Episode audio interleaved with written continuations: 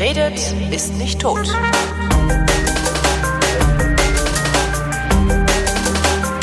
Willkommen zur Wissenschaft mit Florian Freistetter. Und mit Holger Klein. Wie viele Sprachen sprichst du? Ich kann Englisch, ich, also Deutsch kann ich sowieso, ich kann Englisch, ich kann leidlich Französisch, ich kann mich verständlich machen auf Italienisch und so Bruchstücke, irgendwie Essen bestellen, Pizza bestellen, so in drei bis fünf anderen Sprachen. Aber sprechen an sich würde ich jetzt auf Englisch und Französisch beschränken.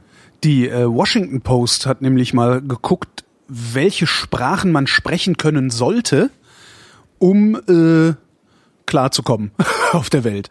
Und zwar, wenn du Geschäfte in Wachstumsmärkten machen willst, sollst du Chinesisch und Hindi lernen. Ja, aber ich will keine Geschäfte in Wachstumsmärkten. Gut. Ähm, willst du dich mit so vielen Menschen wie möglich unterhalten? Es kommt drauf an, es sind ja welche Deppen dabei irgendwo. Dann solltest du Chinesisch und Spanisch lernen. Ja, das ist logisch. Ja? Wenn du nur eine Sprache sprechen willst, aber so viele Länder wie möglich bereisen möchtest, dann muss ich Englisch können. Richtig, dann lernst du Englisch. Ja. Ähm, und wer äh, Kultur interessiert ist, äh, tja, welche Sprache sollten Sie als Kulturinteressierter lernen, steht nicht dabei. Aber du ja. kannst ja, die haben eine sehr schöne, sehr schöne so eine so eine Bubble-Grafik gemacht, wie viele Leute welche Sprachen sprechen. Ja, wenn du einen sinnlosen Hipster-Scheiß machen willst und auf Partys angeben, dann lernst du wie was ich Rumänisch oder sonst irgendwas. Ja, so oder, Hindi, oder Moldawisch. Urdu. Hindi, genau. Urdu oder Bengali, das sprechen immerhin auch 250 ja. Millionen Menschen. Ja. Ich habe mal angefangen, irgendwann Sanskrit zu lernen. Krass. Überhaupt keiner mehr. Aber äh, quasi auch nichts mehr. Das ist genauso überflüssig wie Latein. Ja, aber ich fand es einfach nur cool irgendwie. Ich dachte mir, das war, kann, kann doch mal Sanskrit können. Also, aber habe ich dann, das war die haben auch, das ist auch kompliziert, Sanskrit. Ich, ich, ich habe angefangen hatte ich mit Indogermanisch, aber ich dachte, jetzt muss ich mal Indogermanisch lernen. Warum? Meiner, ach, es war in unserer Schulbibliothek. Ja, da habe ich irgendwo im hintersten Winkel ein Indogermanisch Lehrbuch gefunden. Ich habe keine Ahnung, wie ah. das da hinkam, aber das so habe ich mir irgendwie gedacht, jetzt äh, gucke ich mir das mal an. Und dann habe ich gedacht, nee, ist mir zu kompliziert, da gibt's auch keine, es gibt ja keine indogermanischen Quellen, es ist eine ah. komplett rekonstruierte Sprache. Dann habe ich gedacht, nee, dann nehme ich lieber Sanskrit, das gibt zumindest noch Quellen. Und dann, dann kannst du also, den ganzen Buddhismus-Kram irgendwie live lesen. Aber ein bisschen bescheuert ist das schon, ne? Man ja, natürlich. Ja. ja, gut. nee, aber ich fand immer, ich finde immer Sprachen cool. Also ich habe auch in der, ich habe in der Schule ja auch dort, wo man sich die Spezialfächer aussuchen muss, habe ich ja nichts Naturwissenschaftliches gewählt, weil ich damals noch nicht so naturwissenschaftlich interessiert war, sondern ich habe äh, Französisch, Italienisch vertiefend ah, ja. also gehabt. Ja, immerhin. Ich war alles vergessen, aber ne? Nee, also wie gesagt, Französisch nicht. Also da ist noch was hängen geblieben. Also ich hatte normalen, ich war, es gab quasi in der Schule gab es den Französisch und Latein Zweig und ich habe den Französisch Zweig genommen. Das heißt, ich hatte sowieso mal allgemein, so wie du Englisch hast, habe ich halt auch Englisch und Französisch gehabt. Mhm. Und dann habe ich eben nochmal vertiefend Französisch dazu genommen. Das heißt, äh, ich habe das Problem ist, dass ich halt, ich konnte es nach dem Abitur konnte ich einigermaßen fließen, kann man sagen. Also ich habe auch französische Bücher gelesen und alles und konnte reden. Das Problem ist halt, dass die Sprache halt danach, habe hab sie halt nicht mehr angewendet, ja, weil auf der Uni lief halt alles auf Englisch. Ja. Aber es, ist, es geht noch auf Französisch. Und Italienisch hatte ich halt dann drei Jahre lang Unterricht in der Schule. Also da ging es auch direkt nach dem Abitur, wo wir unsere Reise nach, äh, nach, nach Italien gemacht haben. Da konnte ich auch, äh, da habe ich so gedolmetscht und alles, da konnte ich auch cool. ein bisschen was. Aber Italienisch habe ich noch weniger benutzt als Französisch. Also da ist wirklich wenig hängen geblieben. Sprechen übrigens so 67 Millionen Menschen ja. weltweit Italienisch. Ja. Französisch immerhin 118 Millionen. Deutsch 132 Millionen. Ja. Die O dimenticato tutti. Ich habe alles vergessen. Ah ja. äh, ich bin vom äh, eigentlichen Format dieser Sendung abgewichen. Äh, was gibt's Neues aus dem Universum? Wasser auf dem Mars? Ja, genau. Shuri löst sich auf und noch irgendwas war. Ja, der Shuri löst sich auf, den habe ich jetzt irgendwie nicht mitbekommen, aber das Wasser auf dem Mars natürlich. Äh, das ist, ja, das wäre so eine Geschichte, wo es natürlich wieder alle erstmal ist es halt immer diese, dieses NASA-Pressekonferenz-Ding. Ja? Ich meine, ja. einerseits muss die NASA, wenn, natürlich, wenn man eine Pressekonferenz macht, muss man sie auch irgendwie ankündigen, weil sonst kommt keiner. Und äh, wenn man aber schon vorher sagt, was in der Pressekonferenz passiert, dann kommt auch keiner. Das heißt, man muss halt irgendwie sagen, wir machen eine Pressekonferenz, was Cooles entdeckt haben, damit die Leute kommen. Und wenn die NASA das macht, dann ist natürlich, dann, dann Aliens und Weltuntergang und was weiß ich, dann gibt's wieder diese ganzen üblichen hysterischen genau. Spekulationen am Ende. Marsgesicht. Ja, und am Ende sind natürlich wir alle, alle enttäuscht, dass das nicht so dramatisch war. Und gerade diese Wasser auf dem Mars-Geschichte ist auch so ein Ding, weil wenn man so jetzt quasi nicht als, das nicht als, als Astronom betrachtet, sondern als normaler, halbwegs interessierter Konsument, dann könnte man das Gefühl kriegen, irgendwie so Wasser auf dem Mars wird irgendwie alle drei Monate entdeckt, ja. ja. Ich weiß nicht, ob das dir so geht, aber. Ja, ja, ja es ist ja. immer wieder. Und das, das ja. Ding ist halt, ich habe das auch in meinem, äh, ich habe da gestern noch einen kurzen äh, Blogartikel drüber geschrieben, wo ich halt erstmal klar was da genau entdeckt worden ist. Es ist ja nicht, äh, das quasi Wasser auf dem Mars, das ist ja, ist ja ein bisschen zu ungenau. Ja. Also Schlagzelle geht's, aber äh, was man schon lange wusste, ist, dass es eben Eis auf dem Mars gibt. Ja, mhm. wenn du kannst du dir die Polkappen kannst schon in einem halbwegs guten. Und das ist äh, auch Wassereis. Weiß man, ob das Wassereis ist oder? Es ist es ist zu einem großen Teil Kohlendioxideis, aber man weiß jetzt auch schon seit längeren, auch schon seit äh, vielen Jahren, dass da auch Wassereis drin ist. Also mhm. spätestens seit äh, Phoenix da 2008, glaube ich, ist es da gelandet ist und ein bisschen rumgebuddelt hat, hat man da eben auch wirklich äh, gefrorenes Wassereis im Boden gefunden. Mhm. Das, das weiß man auch. Also man weiß, dass es auf dem Mars Eis gibt. Man vermutet auf aufgrund sehr, sehr guter Indizien und, und, Beobachtungen anhand der ganzen geologischen Strukturen, die du auf dem Mars siehst, äh, dass es früher auf dem Mars flüssiges Wasser gegeben hat. Ja, also der Mars Erosion früher, und so, ne? Ja, na, du siehst halt so, so ausgetrocknete Flussläufe, mhm. Küstenlinien und so weiter. Und man weiß auch von der Planetologie, dass eben der Mars früher eine dichtere Atmosphäre hatte, dass er wegen des Treibhauseffekts dann wärmer war, was da vermutlich irgendwie flüssiges Wasser auf der Oberfläche war, dass da irgendwie so Flüsse geflossen sind und so weiter. Also man weiß auch, dass es früher Wasser am Mars gegeben hat. Mhm. Äh, man weiß auch, auch wieder seit einigen Jahren, seitdem dieses, äh, dieser Mars Reconnaissance Orbiter da rumfliegt und wirklich hochauflösendste, wunderbare Aufnahmen macht ständig, hat man auch gesehen, dass es auf dem Mars so Strukturen gibt, die aussehen, als würde da irgendwas die Dünen runterlaufen. Mhm. Also nicht auf Beinen, sondern eben laufen ja, im Sinne klar, von Fließen. Ja. ja. Also du siehst dann immer so, so äh, Gullies heißen die eben heißen die in der, in, in, in der Astronomie und äh, Rinnen kann man es übersetzen. Mhm. Falsch. Also du, du, siehst halt, kann man wirklich sehen, die sind auf dem einen Bild sind sie drauf, auf dem anderen nicht.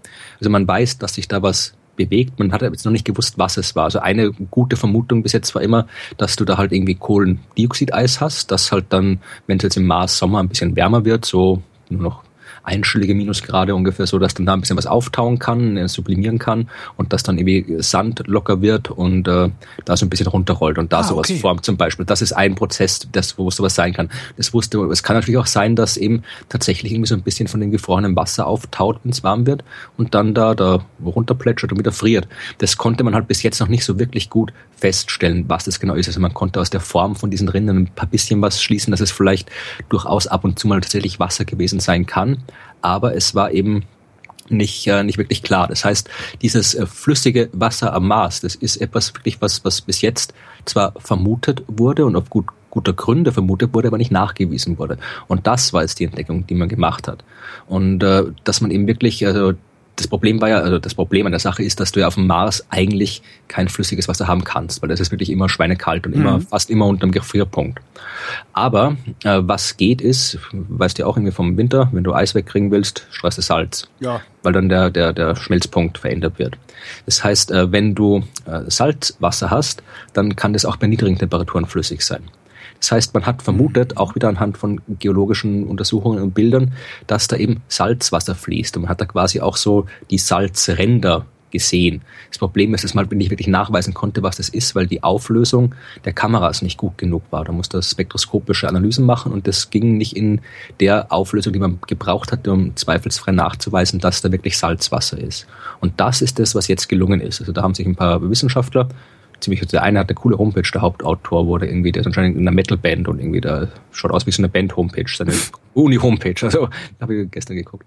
Ja, und der, der und ein paar andere, die haben sich jetzt eine neue Auswertungsmethode für die Kamera und die Daten überlegt und haben mit der Methode jetzt eben nachweisen können, dass diese Spuren tatsächlich Salzhydrate sind, also Salzkristalle mit Wasser drin und dass diese Rinnen, die sie da untersucht haben, tatsächlich eben von Salzwasser stammen, das da drüber geflossen ist. Mhm. Und das ist jetzt, das hat man tatsächlich erstmals mehr oder weniger zweifelsfrei, beziehungsweise so zweifelsfrei, wie es in dem Fall eben geht, nachgewiesen, dass auf dem Mars auch heute noch ab und zu Wasser fließt. Cool. Und das ist natürlich ziemlich eine coole Sache, weil es wieder zeigt, dass der Mars eben ein aktiver Planet ist, dass da ja. Dinge passieren. Ja, und wenn Dinge passieren, dann ist es wesentlich interessanter, als wenn es einfach nur eine tote Kugel ist. Und auf dem Mars passieren immer noch Dinge. Und natürlich äh, gibt es die Spekulationen, wenn Wasser ist, ist da auch Leben. Da ist natürlich wieder die Frage, wenn du halt irgendwie, das ist ein das ist eigentlich eher, man müsste eher als Salzlage bezeichnen, als Salzwasser, weil es wirklich salzig ist. Und dann gibt es ja noch andere Chemikalien drin, irgendwie Per, Perchlorat, irgendwas mit Per am Anfang, also irgendwas, was auch nicht unbedingt lebensfreundlich Feta, ist. natürlich. ja, also es ist auf jeden Es ist ja viel, ja genau, klar. Also Feta und ein paar Oliven, schwarze. Genau. So. Salzlake. genau. Überall alles voller Griechen, weißt du, so Döner. Ja. Der Gyros, Verzeihung. Ja, griechischer Salat, genau. genau. Tomaten. Nee, aber das, das ähm, ist halt äh, das Ding, dass man halt irgendwie jetzt äh, einerseits war das eine ziemlich coole Entdeckung, andererseits natürlich war dann ja, Wasser, Mars haben wir schon gewusst und so, aber das ist halt das Problem. Also die, die Leute stellen sich halt auch, auch aufgrund von der generell der Wissenschaftsberichterstattung, aber auch irgendwie von, von den Hollywood-Filmen, Science-Fiction-Literatur immer so vor, dass da halt wirklich irgendwie die Wissenschaft so funktioniert, da kommt irgendwie der Wissenschaftler hat irgendwie einen Heureka-Moment und von einem Moment auf den anderen, aus dem Nichts heraus, wird die große revolutionäre Entdeckung gemacht. Aber Na, Homöopathie ist, ist, doch so äh, worden, oder? Ja, aber so ist es halt äh, so gut wie nie. Es ist, es ist so, wie es, da beim Wasser im Mars ist. Es ist immer Schritt für Schritt, mal hier eine Entdeckung, mal da eine Entdeckung, mal da und das verdichtet sich halt immer mehr, immer ein Stück weit kommt man dann halt dann zu einer Erkenntnis, die immer besser abgesichert ist. Und ja. dieses Wasser am Mars ist halt was, meine, das hat im Wesentlichen angefangen irgendwie mit, mit äh, keine Ahnung, mit Schiaparelli eben im, im 19., 20. Jahrhundert, mit den Marskanälen, die man sich da quasi vorgestellt hat. Ja, ja also und, und geht halt bis heute. Jetzt, jetzt, wir wissen halt immer mehr und äh, es gibt noch jede Menge andere Fragen zu beantworten. Wo du sagtest, Wasser am Mars wo du sagtest Leben. Ähm, an mir ist eine Meldung vorbeigeflogen, die ich mir dummerweise nicht gebookmarkt hatte. Ähm, ein paar, ich glaube, es waren ein paar asiatische Forscher, Korea, Japan, irgendwie sowas. Die haben ähm, gesagt, dass es durchaus möglich ist, dass wir Sauerstoff auf einem Planeten haben, ohne dass dort Leben ist. Ja, die habe ich auch, die habe ich auch irgendwo gelesen, habe sie aber, das war auch wieder irgendwo, wo ich, ich bin da gerade irgendwo unterwegs oder sowas. Ja. Also ich habe sie irgendwo in meinen Bookmarks drin, aber ich habe sie ja. dann wieder irgendwo äh, aus meinem Kopf quasi verloren und nicht mehr dran gedacht, dass es die gibt. Ja, das ist halt das, das Ding, man sagt immer, dass der Sauerstoff in der Atmosphäre ein Zeichen ist für Leben, weil Sauerstoff chemisch nicht stabil ist. Ja, also Aha. wenn du freien Sauerstoff hast, dann bleibt der nicht frei. Der verbindet sich mit irgendwas und verschwindet. Mhm. Wenn du freien Sauerstoff haben willst, dann musst du halt irgendeinen Prozess haben, der Sauerstoff, Sauerstoff nachliegt. Ja. Und das ist im, bei uns auf der Erde ist das eben Leben. Ja? Also das war ja die, die, die große Sauerstoffkatastrophe, die da vor 2, irgendwas Milliarden stattgefunden hat, als die ersten irgendwie Einzeller, Algen, was da gerade rumgeflogen ist damals, äh, auf, den, auf die Idee gekommen sind, dass man Photosynthese machen könnte und wo dann Sauerstoff rauskommt, was halt für, was nicht irgendwie 99 Prozent des damals existierenden Lebens ein reines Gift war. Ja. Und die, die es überlebt haben, die sind dann eben, haben dann die, die neue Biosphäre erzeugt und die brauchen den Sauerstoff und es wird immer nachgeliefert und äh, ich weiß jetzt nicht genau, was die, die haben, die haben glaube ich irgendwie bestimmte andere Arten oder Varianten von Photosynthese oder sowas äh, untersucht. Ich weiß jetzt nicht mehr genau, um was es da ging, aber sie haben auf jeden Fall, äh, sie haben auf jeden Fall behauptet, äh, gezeigt zu haben, dass eben auch äh, Sauerstoff äh, auf andere Art und Weise frei oder nachgeliefert werden kann, die nichts mit Leben zu tun haben. Aha. Also aber das, das war sowieso, also man, die Leute, die, die, die nach, nach Leben suchen, diese Biomarker, gibt's ja noch mehr, es ist nicht nur Sauerstoff, ist ja auch irgendwie Methan und, und andere Sachen.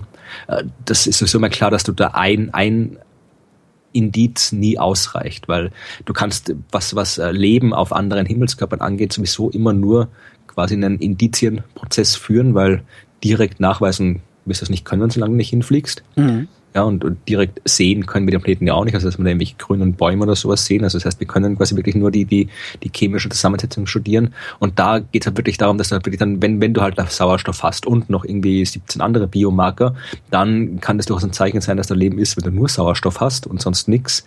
Dann ist es vielleicht äh, doch nicht äh, der Prozess, den wir uns unter Leben vorstellen. Aber wie gesagt, da müssen wir erstmal warten, bis wir die Teleskope haben in den nächsten paar Jahren und dann Daten sammeln und gucken, was wir wirklich an den Daten haben. Und dann können wir gucken, was wir da alles auswerten können. Aber wie gesagt, es, ist, es, ist, es wird nicht einfach sein, ja. Ich habe auch eine Weltraummeldung mitgebracht mhm. heute.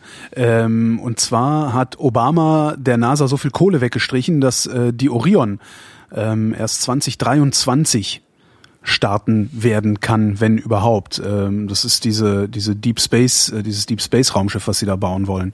Ich weiß nicht, ob du das mitgekriegt hast. Nee, das sagt mir Orion. Ja, Orion Raumschiff, also es ist halt die, die, die wollen halt tiefer tiefer raus, also ja. weiter rausfliegen als zum Mond, idealerweise auch bis zum Mars, also einfach ein Raumschiff, das in der Lage ist, also bemannten Raumflug über große Distanzen ja. zu machen. Dafür brauchen sie sowohl eine neue Trägerrakete, die pro, äh, erproben sie gerade, äh, beziehungsweise entwickeln sie gerade und äh, sie haben halt dieses dieses Raumschiff, das Orion heißt.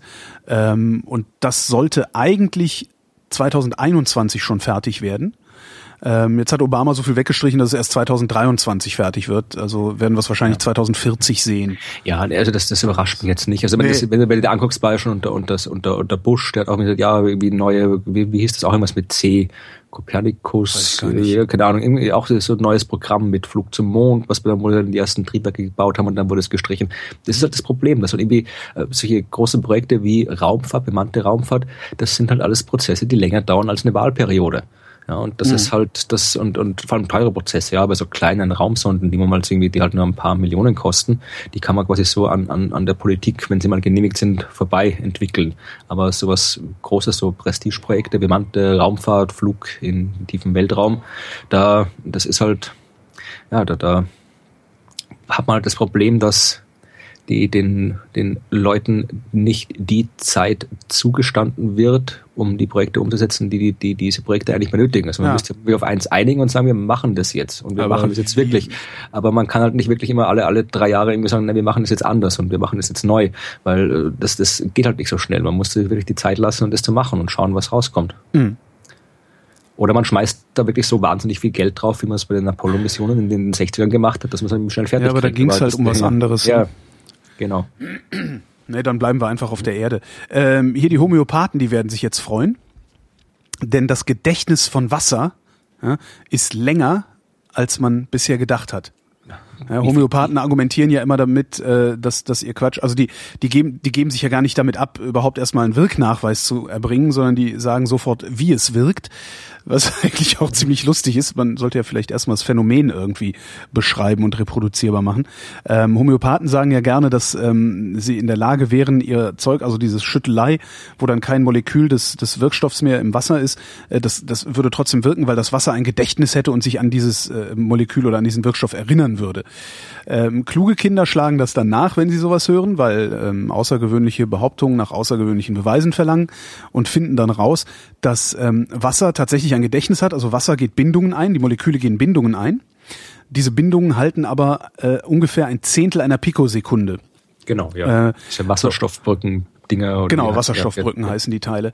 Jetzt haben, äh, wo habe ich hingeschrieben? Verdammt, verdammt, verdammt, warte mal die Wissenschaft, ah, deutsche Wissenschaftler haben festgestellt, deutsche Wissenschaftler haben festgestellt, äh, sie haben sich geirrt. Und mhm. zwar ähm, halten diese Bindungen ähm, sogar ein Fünftel einer Pikosekunde. Das heißt, sie halten Na. doppelt so lange, wie wir bisher angenommen haben.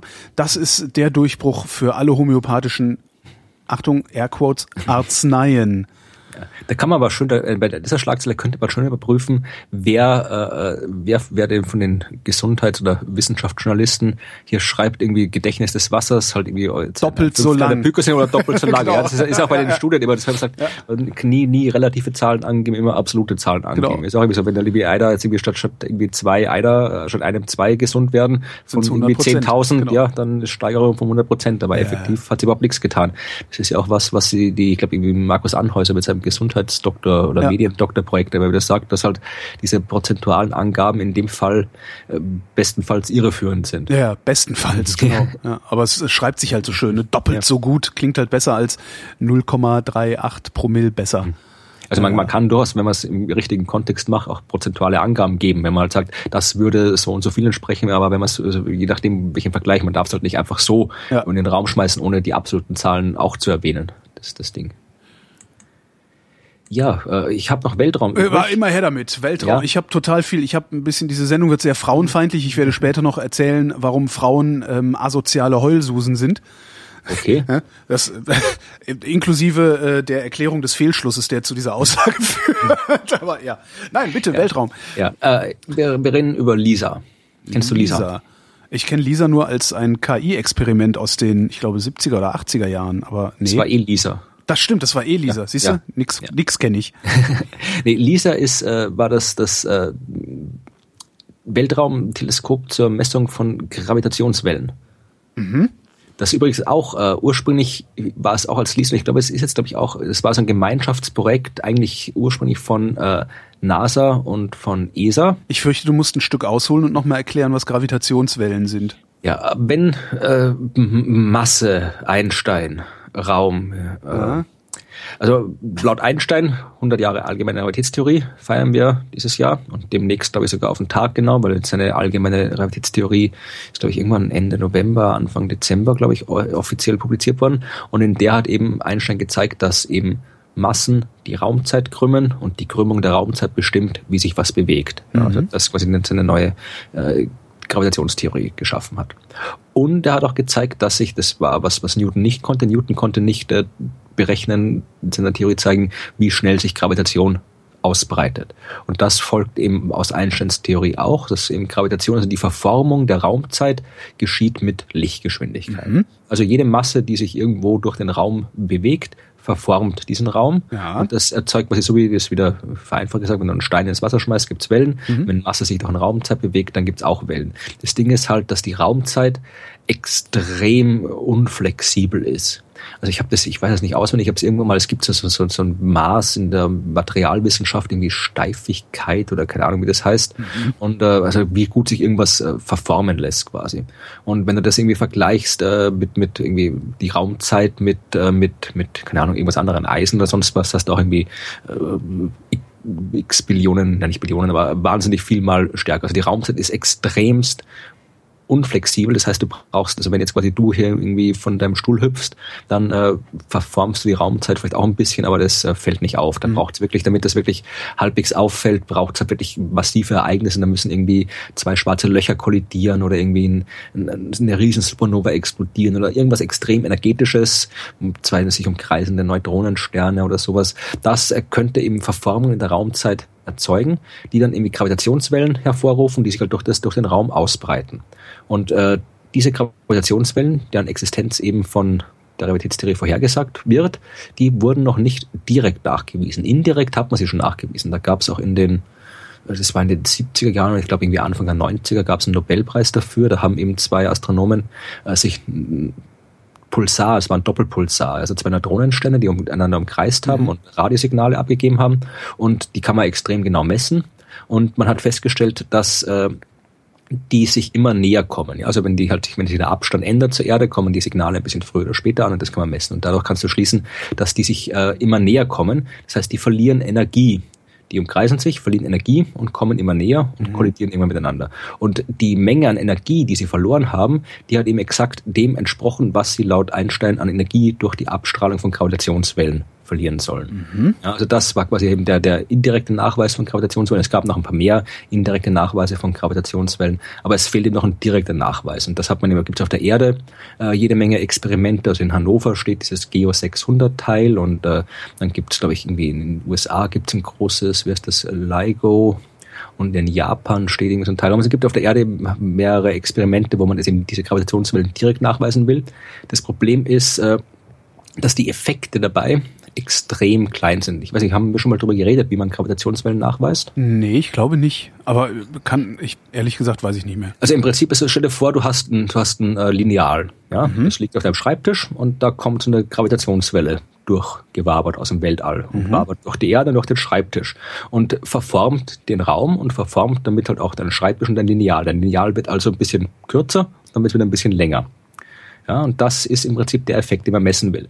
Nur äh, geht es halt nicht so einfach, sondern du brauchst, äh, in dem Fall hast du da zwei zwei Riesenlineale, also die sind quasi so, ich glaube, das amerikanische Experiment sind die irgendwie Kilometer oder zwei lang, also mhm. wirklich riesengroße Röhren, die da äh, stehen, also im rechten Winkel zueinander und da werden Lichtsignale hin und her geschickt. Ja? Also das quasi an, an das, die ist, eine Röhre geht nach Norden, die andere geht nach Osten und an dem Punkt, wo sie zusammenkommen, da ist ein Lichtsignal. Das geht über so einen Spiegel, der eine äh, wird der Strahl quasi aufgespalten und der eine geht in den einen Arm, der andere in den anderen Arm mhm. bis ans Ende, wird zurückreflektiert und so weiter, immer hin und her.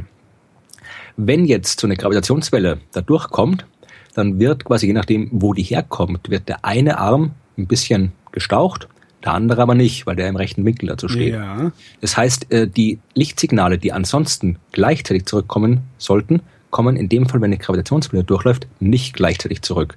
Und das kannst du halt messen. Aber laufen Gravitationswellen nicht eigentlich ständig irgendwo durch? Ja, jein, das ist halt das Ding. Also die, die man messen kann, das sind halt wirklich nur die, die Extremereignisse, die ich gesagt habe. Also es, es kollidieren nicht ständig irgendwo äh, so, so schwarze Löcher miteinander oder es explodieren nicht ständig irgendwelche Supernova, die man messen könnte. Also die, die kleinen Effekte, die kann man nicht messen. Und selbst die Effekte sind so klein, also damit du halt irgendwie so, so, ein, so, ein, so eine Gravitationswelle, die man messen kann, messen kannst, dann musst du Abstände, also du kriegst dann am Ende einen Unterschied raus, der, glaube ich, irgendwie ein Bruchteil eines Protonendurchmessers entspricht. Hm. Das ist so der Unterschied, den man da messen kann. Und äh, das ist halt wirklich extrem klein. Und das liegt halt daran, dass die Strecke, die das Licht durchläuft, so kurz ist. Und deswegen wollte man ins Weltall gehen. Ja? Also man hat sich gedacht, man, wir fliegen ins Weltall, stellen da irgendwie drei Satelliten auf in einem Dreieck mit auch mit Spiegeln dran und schicken da einfach die Signale wie eine Million Kilometer durchs, durchs Weltall durch. Ja, da ist es und das kann man halt machen, da spart man sich die, die, die, die Strukturen zu bauen, sondern mhm. kann es, da ist es im Weltall, ist es egal, da kann man irgendwie 10 Millionen Kilometer nehmen und kann da halt eine wesentlich größere Genauigkeit kriegen und dann eben wesentlich mehr Gravitationswellen messen und nicht nur die ganz extrem starken. Und das war das Projekt und da hat sich dann, glaube ich, eben äh, die NASA auch wieder aus finanziellen Gründen zurückgezogen und dann hieß das Ding, glaube ich, eben auch nicht mehr LISA, sondern ELISA, also Europäische LISA-Mission. Ah, okay. Und was jetzt, äh, um jetzt wieder zur Aktualität zurückzukehren, was jetzt im November passiert, ist der Start von Lisa Pathfinder. Das ist quasi äh, ein so, so ein äh, Vorab-Experiment. Ja, also man schickt jetzt da einen, einen äh, Technologieerprobungssatelliten quasi hoch. Mhm um halt die ganzen Sensoren zu testen. Und du musst natürlich diese Dinge auch dann extrem genau positionieren können im Weltall. Ja, und die hat halt irgendwie, die hat zwei so Testmassen mit, die dann im, im freien Fall da oben rumschweben, um dann, wo du halt deren, deren Bewegung messen kannst und schauen kannst, was da drauf, äh, was darauf äh, für Kräfte wirken und so. Also ist halt im Wesentlichen eine, eine Technologieerprobungsmission. Und wenn das alles funktioniert, dann ist eben für, ich weiß gar nicht für wann, für nicht so wahnsinnig viel später, ich glaube für die 2020er Jahre, ich glaube 2020 ungefähr um den Dreh rum, ist dann halt äh, der für die tatsächliche LISA-Mission geplant, wo du dann wirklich eben mehrere von diesen Dingern oben hast, die dann im Weltall nach Gravitationswellen suchen. Mhm. Und das, wie gesagt, das ist, halt, das ist im Prinzip so die letzte große Vorhersage von Einstein, die noch nicht bestätigt worden ist die jetzt passenderweise zum 100. Geburtstag auch in den Weltraum geht. Werden Sie sie, also wie, wie sind die Erfolgsaussichten davon? Also im Prinzip, wie gesagt, es, ist es Stochern im Nebel noch oder äh, wissen nein, Sie ganz genau, also es nein. wird was kommen? Äh, nein, also das Ding ist, es, es muss diese Gravitationswellen eigentlich geben. Das, wie gesagt, man hat sie indirekt nachgewiesen und die, die ganze, die, die so eine Theorie kannst du auch nicht irgendwie aufstückeln. Also die, die, es gibt, glaube ich, kaum eine Theorie, gerade mal die, die Quantenmechanik, die so extrem gut bestätigt worden ist wie, wie die, die von Einstein. Ja, also so alles, was der vorhergesagt hat, ist in höchster Genauigkeit gemessen worden. Jedes Mal, wenn wieder irgendwo äh, Leute irgendwelche, irgendwelche Gravitationseffekte messen oder keine Ahnung wie Lenz Effekt und was es da alles für Vorhersagen gibt, Frame Tracking und alles, was da die, die, die ganzen die, ja, Zeitdilatation und so weiter, all das ist immer wieder und so extrem genau bestätigt worden, dass es sehr seltsam wäre, wenn jetzt quasi aus diesen vielen Vorhersagen, die alle aus der gleichen Theorie stammen, mhm. dann ist plötzlich die eine nicht stimmt und nicht, nicht nachgewiesen werden kann. Vor allem, weil sie auch indirekt eben, wie gesagt, schon nachgewiesen worden ist. Äh, vor allem, weil auch dieses, die, die, die, die Gravitätstheorie auch in den diversen anderen, die existiert ja nicht alleine für sich, sondern hängt ja auch in den diversen anderen kosmologischen Theorien drin. Das heißt, äh, die Gravitationswellen, das war, wenn du dich erinnerst, die Geschichte mit diesen äh, B-Moden, die letztes Jahr so dieses Echo vom Urknall, diese ja, ja, ja, Inflationsphase. Ja, ja, Das war ja auch so ein Ding, also das hat sich dann zwar, äh, wusste im Prinzip, das wäre im Prinzip auch ein indirekter, fast ein direkter Nachweis eigentlich gewesen von Gravitationswellen, weil es eigentlich keinen anderen, kein anderes Phänomen geben, gegeben hätte, dass äh, diese, diese Beobachtungen da erklären hätte können. Äh, das war halt, man hat dann halt rausgestellt, dass es halt quasi in dem Fall jetzt kein Nachweis war, sondern nur ein Nullresultat. Mhm. Also das, äh, die, das ist nicht so, dass das widerlegt worden ist, wie es dann immer behauptet worden ist. Da ging es ja darum, die haben halt irgendwie kosmische Hintergrundstrahlung beobachtet und gemeint, sie haben da halt irgendwie Strukturen in der Hintergrundstrahlung gesehen, die sie auf diese äh, Inflationsphase am, am direkt unmittelbar nach dem Urknall selbst äh, zurückgeführt haben. Und das war eben auch so ein Ereignis, wo halt Gravitationswellen erzeugt worden sind. Mhm. Weil der Urknall natürlich, der Urknall, wenn du so ein Universum erzeugst, bewegst, dann wackelt natürlich auch erstmal alles, vereinfacht gesagt, und gibt auch Gravitationswellen. Das heißt, genauso wie du dieses, diese kosmische Hintergrundstrahlung als das erste Licht quasi nach dem Urknall hast, müsstest du auch noch so primordiale Gravitationswellen haben vom Urknall selbst. Und äh, die hatte man, die, die würden sich eben als Strukturen in der Hintergrundstrahlung beobachtbar machen. Und die hatte man eben gemeint, nachgewiesen zu haben. Das Ding war halt, dass man äh, da, um das nachweisen zu können, muss man halt die anderen Störeffekte rausrechnen, unter anderem äh, den, den Einfluss des Staubs, der überall da im Universum rumfliegt, der nämlich genau den gleichen Effekt erzeugen kann, also genau die gleiche Struktur in der Hintergrundstrahlung.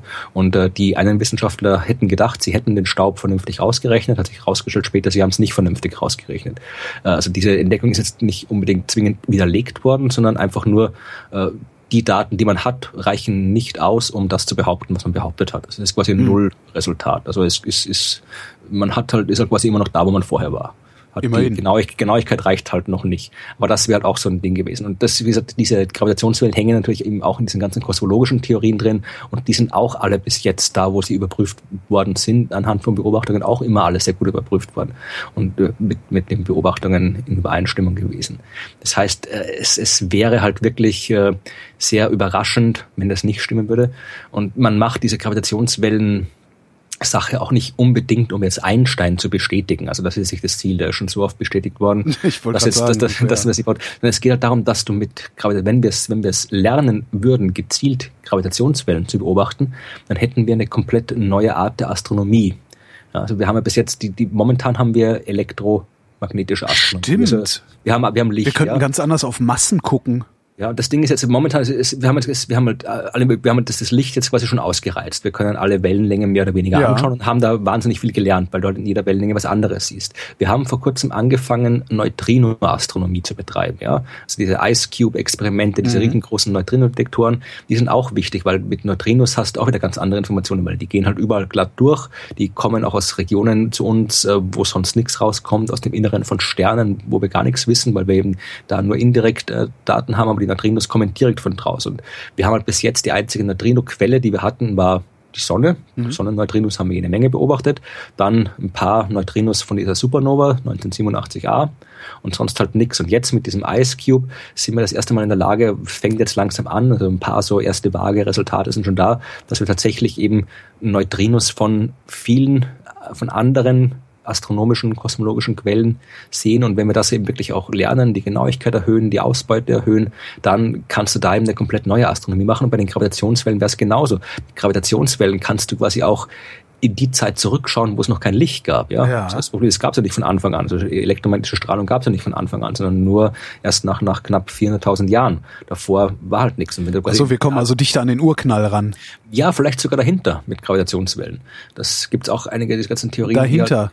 Halt, ja, es gibt ja jede Menge Theorien, die halt irgendwie, wo es halt darum geht, das Multiversum, Paralleluniversum, Ach so, das, dass das, halt irgendwie, okay, dass, halt, ja. dass halt der Urknall halt auch irgendwie aus, aus einem Vorgängeruniversum entstanden ist. Da werden jetzt die Philosophen wieder aufschreiben, weil ja irgendwie Universum alles das ist, was ist und da kann es nichts anderes geben. Ja, aber, aber Philosophie ist ja nicht ja, dazu da, die Realität zu beschreiben. Ja, also von ja, daher. Also wie gesagt, aber es ist, es ist klar, es ist, worum es geht. Aber es gibt halt auch Theorien, dass du quasi mit Gravitationswellen dann theoretisch auch Informationen über äh, den Zustand, den wir halt Urknall nennen, über das davor kriegen kriegen. Also das, wie gesagt, das wäre halt eine komplett neue Art, das, das, Universum zu beobachten und darum macht man das eigentlich, wenn man halt das, das irgendwie auf die Reihe kriegen will, das, das zu machen. Und da muss man, wir haben es auf der Erde ausprobiert, wir haben es jetzt, gehen jetzt ins Weltall damit und irgendwann klappt es vielleicht, dass wir diese Dinger äh, tatsächlich äh, detektieren können. Und wenn wir es einmal können, dann können wir es ein zweites Mal und irgendwann können wir es immer besser und dann klappt es vielleicht. Dann kommen wir jetzt mal zu den Frauen kurz oder hast du noch mehr Weltraum? Ich habe ich noch Weltraum. Ich hätte noch Echt? was über ich, die, die, die, die älteste Galaxie. Dann ich lockere das einfach durch, durch Frauen auf, weil ich das jetzt ja. so großspurig angekündigt habe. Also ich habe ja gesagt, Frauen sind asoziale Heulsusen. Das hat die Wissenschaft festgestellt. Ähm, es gibt nämlich zwei Studien äh, die ich jetzt einfach mal ähm, durch einen kurzen Sprung, also durch einen Kurzschluss miteinander verquicke und darum äh, eine absolute Aussage bilde. Also, ähm, kanadische Wissenschaftler haben festgestellt, dass Frauen tatsächlich stärker auf Trauer und Angst reagieren als Männer. Mhm. Und das liegt äh, am präfrontal, präfrontalen Kortex und an der Amygdala im Gehirn. Ähm, die reagieren halt beide auf emotionales Gedöns. Also wenn die so schrecklich, ne, der, der Standardversuch ist halt so, nimmst halt eine Handvoll Frauen, eine Handvoll Männer, zeigst denen Bilder, die irgendwelche Emotionen auslösen sollen und guckst du dann im äh, MRT an, was, was diese Hirnareale machen. Mhm. Und was sie herausgefunden haben, ist, dass äh, die Verbindung zwischen präfrontalem Kortex und Amygdala bei Frauen nicht so stark ausgeprägt ist, also die neuronale Verbindung nicht so stark ausgeprägt ist wie bei den Männern. Und das bedeutet, dass äh, wie war das? Also das genau, dass dass dass Männer eher analytisch als emotional ähm, an Achtung negative Gefühle rangehen. Also Männer äh, die empfinden genauso negativ, aber rationalisieren das halt viel stärker. Und dazu kommt das Testosteron. Mhm. Ähm, nämlich je mehr Testosteron im Körper ist, desto rationaler gehst du an Angstgefühle ran. Und Frauen haben naturgemäß einen niedrigeren Testosteronspiegel als Männer und diese Verbindung zwischen den beiden Hirnarealen ist nicht ganz so doll ausgeprägt. Was, was mich jetzt interessieren ja. würde, ist, äh, also ich habe ja von, von, erstens von Medizin keine Ahnung und von, von Gehirn noch Ich auch nicht, Ahnung. ich lese nur vor, aber, was ich... aber, drum, drum, äh, wollte ich sagen, drum, nur falls für, für Leute, die Ahnung haben und mithören und sich jetzt fragen, was stellt der für bescheide Fragen, wollte ich das ein bisschen einleiten. Äh, du sagst diese Verbindung zwischen Cortex und Amygdala. Genau die ist bei Männern und Frauen unterschiedlich ausgebildet. Genau, unter, unterschiedlich äh, stark. Ja, genau. Und was mich jetzt interessieren würde, ist, äh, ist das etwas, was sich im Laufe der Zeit entwickelt? Also ist quasi diese Verbindung etwas, was quasi vom, vom Kleinkind über den Jugendlichen zum Erwachsenen wächst und sich verändert oder ist es von Anfang an so, wie es ist und bleibt so? Wenn es, wenn es sich verändern würde, also äh, das Gehirn, also wir, du kennst den Begriff der Neuroplastizität. Ja, ja genau. Ähm, das, äh, wenn es, wenn es nicht von Anfang an so wäre, also wenn es nicht von Anfang an so angelegt wäre, dann müsste es sich ja auch dahingehend verändern lassen, dass Frauen mit hinreichend Training äh, ne, also äh, Neuronen aktivieren Training, äh, irgendwann dahin kommen, genauso auf solche äh, Emotionen zu reagieren wie Männer. Nee, hm. mein, mein, meine Idee war, oder meine, meine, meine These oder was auch immer, meine, meine, meine Vermutung war eben, dass, dass wenn sich das verändert, dass du quasi, dass, dass da wieder halt die, die Erziehung oder die, die Gesellschaft quasi auch eine Rolle spielt. Ja. Wenn sie heißt irgendwie zu, mit, mit dem kleinen Jungen erzählst, kleine ja, Indianer Jungen, Jungs weinen nicht ja, und so weiter, äh, dann, ob du quasi diese, diese Verbindung halt dann durch die Gesellschaft quasi jetzt beeinflussen kannst oder sowas. Das drum, aber ich habe keine Ahnung, wie da die, die, die Anatomie aussieht, also ob das halt so ist, wie es ist und so bleibt, oder ob das was ist, was man, was sich irgendwie verändern kann. Also das, und äh, wie man das verändern kann. Also, oder ob da vielleicht, keine Ahnung, es gibt zumindest, gibt es, es gibt zumindest ein, ein, ein Zitat eines der beteiligten Wissenschaftler. Ähm, also die beiden, also präfrontaler, präfrontaler, präfrontaler Kortex, Himmel und Amygdala äh, sind, je, je höher der Testosteronspiegel, desto enger sind die miteinander verknüpft. Mhm. Ähm, okay. Gilt für Männer sowohl als auch für Frauen. Und ähm, jetzt gibt es ein Zitat, aus dem ich nicht ganz schlau werde. Es gibt demnach sowohl biologische als auch kulturelle Faktoren, die unsere Sensibilität für negative Gefühle beeinflussen. Vielleicht ähm, deutet darauf hin, dass kulturelle Faktoren dann tatsächlich äh, äh, Neuroplastizität be, be, be, beschreiben. Ja, oder, oder hat einfach nur gemeint, dass halt neben den normalen kulturellen Faktoren so. auch das es eine Rolle spielt. Aber ja, ist, jetzt ist auf jeden Fall interessant. Absolut. Ja. Ähm, und jetzt äh, wüssten wir natürlich noch gerne, warum die Heulsusen so asozial sind. Ja? Das liegt am Östrogen. Okay. Wer hätte das gedacht? Deutsche Wissenschaftler haben festgestellt, dass die Kooperationsbereitschaft von Frauen mit steigendem Östrogenspiegel abnimmt. Und das haben sie gemacht, ne? Da gibt's dann auch wieder so Standardtests, die du, die du so anlegen kannst. Äh, und zwar ein, ein äh, was ist das, Almende-Dilemma, glaube ich, heißt dieses Spiel. Also so ein Spiel, wo es darum geht, Geld zu verteilen halt. Ne? Mhm. So, äh. und äh, haben halt sich 300 Frauen geschnappt, äh, haben die das Spiel spielen lassen und zwar zu unterschiedlichen Zeitpunkten ihres Menstruationszyklus oder überhaupt ihres Zyklus. Je dichter die an der Menstruation dran waren, desto hilfsbereiter waren die Frauen. Je weiter sie von der Menstruation weg waren, desto weniger hilfsbereit waren sie. Und der einzige Unterschied, den die Wissenschaftler finden konnten, war tatsächlich das Östrogen. Alle anderen, alle anderen Hormonding sie äh, bleiben weitgehend gleich. Und das Ganze haben sie sogar in den USA nochmal reproduzieren können. Interessant. Oder? Ja, ich überlege gerade, ich überlege, ob das jetzt quasi, es ist, äh, ob wie, wie, wie mit Hilfsbereitschaft und Östrogen, ob das jetzt irgendwie, äh, das mit den, äh, wenn man das jetzt vergleicht mit äh, dem, was, was bei Männern sind ja auch mal hilfs, weniger hilfsbereit und, und ja. Äh, ja, hilfsbereit. Und bei Männern müsste es ja auch, wenn es gibt keine Menstruation, zumindest meines Wissens nach nicht. Vielleicht gibt es irgendwas ähnliches oder sowas. Aber, aber wir haben ja auch ein bisschen Östrogen haben wir ja auch. Ja, ich, ich weiß, das ist halt ein Thema, wo ich keine Ahnung habe, ob es bei Männern auch irgendwelche solche hormonellen Zyklen gibt. Interessante Frage. Sie haben nur bei Frauen geguckt, ja, leider. Wenn's, äh, vielleicht, vielleicht ist es andersrum, aber wenn es da auch welche hormonellen Zyklen gibt, ob das dann quasi auch äh, dort auch so funktioniert, weil es wäre irgendwie seltsam, wenn es nur bei Frauen die Hilfsbereitschaft quasi hormonell ist und bei Männern nicht. Das wird das stimmt, das wäre also ich weiß nicht, ich weiß nicht, warum es mich irritiert, aber es würde mich irritieren. Stimmt, aber Sie haben es nicht gemessen, Sie haben tatsächlich nur bei Frauen geguckt. Äh, interessanterweise haben Sie dann auch nochmal geguckt bei Frauen, ähm, im, die, die sich am gleichen Punkt ihres Zyklus befanden und haben da nach Unterschieden im Östrogenspiegel geguckt und die dann wieder dieses Spiel spielen lassen. Und auch da waren die Frauen, die mehr Östrogen hatten, weniger hilfsbereit. Okay, weil das war mein nächster. Ich hätte das quasi wieder, wieder medizinisch wesentlich unethischer gelöst. Ich hätte einfach gesagt, was passiert, wenn ich den Frauen einfach Östrogen spritze. Aber das, das ist. Vielleicht haben sie das ja auch gemacht. Ja, also die, die Mediziner wissen vermutlich besser Bescheid, was sie macht. Und wenn man genau darüber nachdenkt, ist das vermutlich die bessere Methode, sowas zu prüfen, ja. Ach, furchtbar. Sehr schön. So, jetzt darfst du wieder Weltraum machen. Ja, äh, das ist auch, da, haben, da, da hat mich auch ein Hörer, glaube ich, darauf hingewiesen, das ist, ist, eine, so eine, ist eine schöne dramatische Schlagzelle. Die älteste je entdeckte Galaxie stellt die Entstehung des Universums auf den Kopf. Oh. Und irgendwie alles ist jetzt irgendwie anders und äh, äh niemand weiß, wer irgendwas, was richtig ist. die so. Geschichte des Dritten Reichs muss in weiten Teilen neu geschrieben werden. Genau, genau. Tagebücher also, das. Ja, ja, wenn der Urknall anders war, dann war auch das, das gesetzt sich bis ins Dritte Reich fort. Ja, ja also, genau. So nee, aber es, ich habe dann probiert, irgendwie mal rauszufinden, um was es bei dieser Geschichte wirklich geht. Und es geht um EXI 8P7. Oder, wie sie offiziell heißt, EXI 20085326660. Mhm. Das ist eine Galaxie. Und die ist weit weg. Und zwar hat sie eine Rotverschiebung von 8,68. Donnerwetter. Ja, das Problem das sagt ist, mir nix. Ja, das ist das Problem. Also wenn ich, wenn ich jetzt irgendwie erzähle, die Galaxie ist weit weg, wollen alle wissen, wie viele Lichtjahre weit ist sie weit weg. Äh, das Ding ist, äh, das ist immer, darum sind auch die, die Zeitungsartikel zu diesen Themen, das am weitesten entfernte Objekt immer ein bisschen kritisch zu lesen. Das Ding ist, dass bei kosmologischen Distanzen kriegst du ein Problem damit, Entfernung zu definieren. Weil sich unser Universum ja ausdehnt.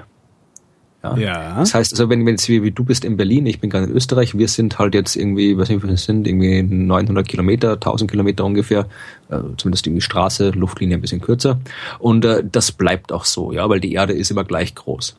Wenn jetzt aber du äh, in einer anderen Galaxie wärst, dann hätten wir vermutlich erstmal eine schlechtere Skype-Verbindung. Ja. Aber äh, dann würdest du dich auch mit einem Zumindest großen mit Teil der, Lichtgesch ja. ja. der Lichtgeschwindigkeit äh, wegbewegen. Das heißt, wenn du jetzt irgendwie Hallo Florian sagst, dann dauert es irgendwie zehn äh, Millionen Jahre, bis das hier angekommen ist, weil du zehn Millionen Lichtjahre weit weg bist. Und in der Zeit hast du dich aber schon wahnsinnig weit von mir entfernt äh, bewegt. Das heißt, äh, ich, ich kann jetzt nicht mehr wirklich genau definieren, was eine Entfernung ist. Also es gibt, äh, ich habe da auch, einen, kann man dann verlinken, ich habe mal einen Artikel darüber geschrieben, es gibt verschiedene Arten, auf kosmologischen Distanzen Entfernungen zu definieren. Ja, und äh, zum Beispiel das, was man immer sieht, dieser Licht, diese Galaxie ist jetzt irgendwie, äh, was man bei diesem speziellen Fall lesen kann, ist, diese Galaxie ist 13,2 Milliarden Lichtjahre entfernt. Das ist eben genau genommen falsch, sondern dass diese 13,2 Milliarden Lichtjahre ist die sogenannte Light Travel Distance. Mhm. Also das ist die Zeit, die das Licht, das wir beobachtet haben, Nein, ja. gebraucht hat. Ja. Ja, das, hat 13, das ist quasi vor 13,2 Billionen Jahren ausgestrahlt worden. Das heißt aber nicht, dass das Ding 13,2 Billionen Lichtjahre weit weg ist, weil sich das äh, Universum ja da ausgedehnt hat. Das heißt, die Galaxie ist wahrscheinlich irgendwie, weiß nicht, 30, 40 äh, Milliarden Lichtjahre weit weg. Mhm. Ja, also weil sie das halt, äh, je weiter weg, desto schneller sich das entfernt. Dann gibt es noch irgendwie eine photometrische Distanz und irgendwie äh, eine spektroskopische Distanz. Es gibt wieder verschiedene Arten von Distanz und das Einzige, was halt in dem Fall wirklich eine Messgröße ist, ist eben die Rotverschiebung. Ja, das ist wirklich eine Messgröße und darum wird halt eigentlich bei Kosmologie immer nur als Entfernung die Rotverschiebung angegeben. Und diese Rotverschiebung mhm. von 8,68, das heißt, wenn du quasi hier so Spektrallinien betrachtest und die im vergleichst mit, äh, mit, mit, mit, den, mit den, wie sie eigentlich sein sollten, und dann hast du diese, diese Dopplerverschiebung, Rotverschiebung, das heißt, die Spektrallinien, so wie, wie die Tönen die Tonhöhe vom vorbeifahrenden Auto sich äh, ändert. Die Geschichte kennt jeder, glaube ich, die brauche ich nicht erklären. Ja, Doppler-Effekt. Ja, mhm. ja, genau. Und da verschiebt sich halt auch die Position der Spektrallinien. Mhm. Und äh, diese, diese Rotverschiebung, dieser Wert äh, ist eben ein Maß für die Verschiebung der Spektrallinien. Je höher diese Rotverschiebung, desto stärker sind die Spektrallinien verschoben, desto schneller bewegt sie sich von uns weg, desto weiter entfernt ist sie. Mhm. Und dieses Teil eben mit einer Rotverschiebung von 8,68 ist eben äh, die Galaxie bis jetzt mit der größten Rotverschiebung, die man gemessen hat. Äh, das ist das eine Besondere. Das andere Besondere ist, äh, dass äh, man das auch hier spektroskopisch machen konnte. Also man konnte jetzt quasi nicht einfach nur, man kann es auch irgendwie über Photometrie, also über die Messung des Lichtes, des reinen Lichtes bestimmen. Spektroskopisch heißt, man kann eben auch einzelne Spektrallinien untersuchen und kann auch irgendwie nachschauen, was ist da drin und so weiter. Und in dem Fall hat man äh, Lyman-Alpha-Linien gefunden. Das, das, das ist wieder alles, ist alles ein bisschen kompliziert, die Sache. Da geht es um, um, um, da geht's um verschiedene Lyman, die Lyman-Wasserstoff-Serie ist eine verschiedene, sind verschiedene Übergänge im Wasserstoffatom und so weiter. Muss man aber nicht genau wissen. Diese Lyman-Alpha-Emission ist halt deswegen interessant, weil es da immer um Wasserstoff geht und Wasserstoff gibt's überall. Und in dem Fall würde man sich eigentlich erwarten, dass ein Teil, das so weit weg ist, ja, also wenn es 13,2 äh, Billionen äh, Milliarden Lichtjahre äh, das, das Licht gebraucht hat, dann heißt es, äh, dass es auch äh, ziemlich kurz nach dem Urknall entstanden sein muss. Mhm. Weil der war, der war ja äh, äh auch, der war über 13,78 oder sowas. Ja, das heißt, äh, das Teil äh, ist relativ äh, jung oder alt, je nachdem, wie man es definieren will. Und äh, zu der Zeit hätte eigentlich, hätte eigentlich, äh, hätte, sollte man sowas eigentlich gar nicht beobachten können, weil damals gab es noch nicht so viel im Universum. Da gab es hauptsächlich große Wolken aus Wasserstoff. Mhm. Ja, das heißt, äh, da, hat, da sollte sich eigentlich noch nicht so viel Struktur gebildet haben. Und diese ganzen Wasserstoffwolken, die da überall im Universum rumschwirren, die sollten eigentlich genau diese Lyman-Alpha-Strahlung absorbieren. Das heißt, äh, man erwartet eigentlich nicht, dass man diese Lyman-Alpha-Strahlung, die man von dieser Galaxie gemessen hat, man hat nicht erwartet, die zu messen, weil ja. die einfach äh, zu alt ist um, oder zu jung ist. Wie gesagt, man muss immer von welchem Ende man das irgendwie aufzieht. Äh, das heißt, es, da gibt es wieder, es wäre quasi laut Standardkosmologie hätte man diese Strahlung eigentlich nicht messen sollen. Aber natürlich, die, das gibt's immer, äh, da, das ist ein Bereich, wo man halt noch keine wirklich so genauen Modelle hat, dass man da wirklich äh, jetzt da, da Ein Messfehler kann es nicht sein. Jein, äh, also eher nicht. Also die Strahlung ist schon da. Okay. Aber es, es, es, es, was, was, was man ihm vermutet, ist, dass es zum Beispiel, äh, es gibt diese, diese, die Phase der Reionisation. Ja, also das ist quasi äh, auch wieder so eine, so eine Phase im, im Universum, wo halt die Strahlung der ersten Sterne dann die, die Wasserstoff, die Atome ionisiert hat und so weiter, wodurch dann eben das wieder durchlässig wird für diese Lyman-Alpha-Strahlung. Und äh, jetzt kann es halt, die Vermutung ist halt, dass das quasi kein, kein universaler Prozess war, der überall gleich und gleichzeitig abgelaufen ist, sondern so ein bisschen halt so fleckig. Ja, ja. also hier mal ein bisschen stärker, da ein bisschen, äh, also nicht homogen das ganze Universum. Das heißt, äh, es sollte dann eben so quasi so Lücken geben, durch die eben zum Beispiel von dieser einen Galaxie, die wir jetzt haben, die Lyman-Alpha-Strahlung durchkommt und anderswo kommt sie halt nicht durch. Also das ist jetzt momentan äh, das, das, das Modell. Also es ist jetzt nicht so dramatisch, dass jetzt irgendwie alles, was wir je über das Universum gewusst haben, falsch ist, sondern äh, wie so oft ist, sind die Dinge halt nicht so äh, exakt einheitlich, wie man es halt in den Modellen annimmt, weil wenn man ein Modell macht, dann macht man am Anfang mal ein einfaches Modell und je nach Beobachtungsdaten wird das Modell halt immer komplexer. Und das passiert hier anscheinend gerade. Ja, also das einfache Modell, wo man sagt, alles passiert im Universum, diese Realisation überall gleichmäßig, das ist jetzt anscheinend nicht so, sondern anscheinend ist es eben ein bisschen komplizierter. Und je mehr wir dann solche Galaxien noch beobachten, desto besser werden wir es rauskriegen. Mitte September sind die Ig Nobel Prizes, äh, die Ig Nobelpreise verliehen worden. Ach, die habe ich ganz vergessen. Hast vergessen? Irgendwie ist, es ist wieder großartig. Äh, ich zitiere, äh, Ig Nobelpreis, also ne, für, für was? Wie, ja, Österreich, Österreich hat er bekommen. Wie, wie nennen sie sich? Ähm, for achievements that first make people laugh and then make them think. Also ähm, Chemie. Der Ig Nobelpreis in Chemie äh, geht an egal. Äh, ist verliehen worden für äh, eine äh, ein, ein, ein äh, Chemical Recipe, also eine eine äh, ein chemisches Rezept, um Eier teilweise zu entkochen. Ja, das habe ich schon davon gehört. Großartig, oder? Was für eine Idee. Ähm, äh, Physik äh, der Physiknobelpreis äh, ist verliehen worden für ähm, eine Studie, die herausgefunden hat, dass fast alle Säugetiere ihre Blase in 21 Sekunden entleeren. Muss ich mal stoppen. Plus oder minus 13 Sekunden, was ich schon ja. ziemlich viel finde bei 21 Sekunden. Ja, also bleib mal kurz 21 Sekunden. genau. Ah. genau. Literatur.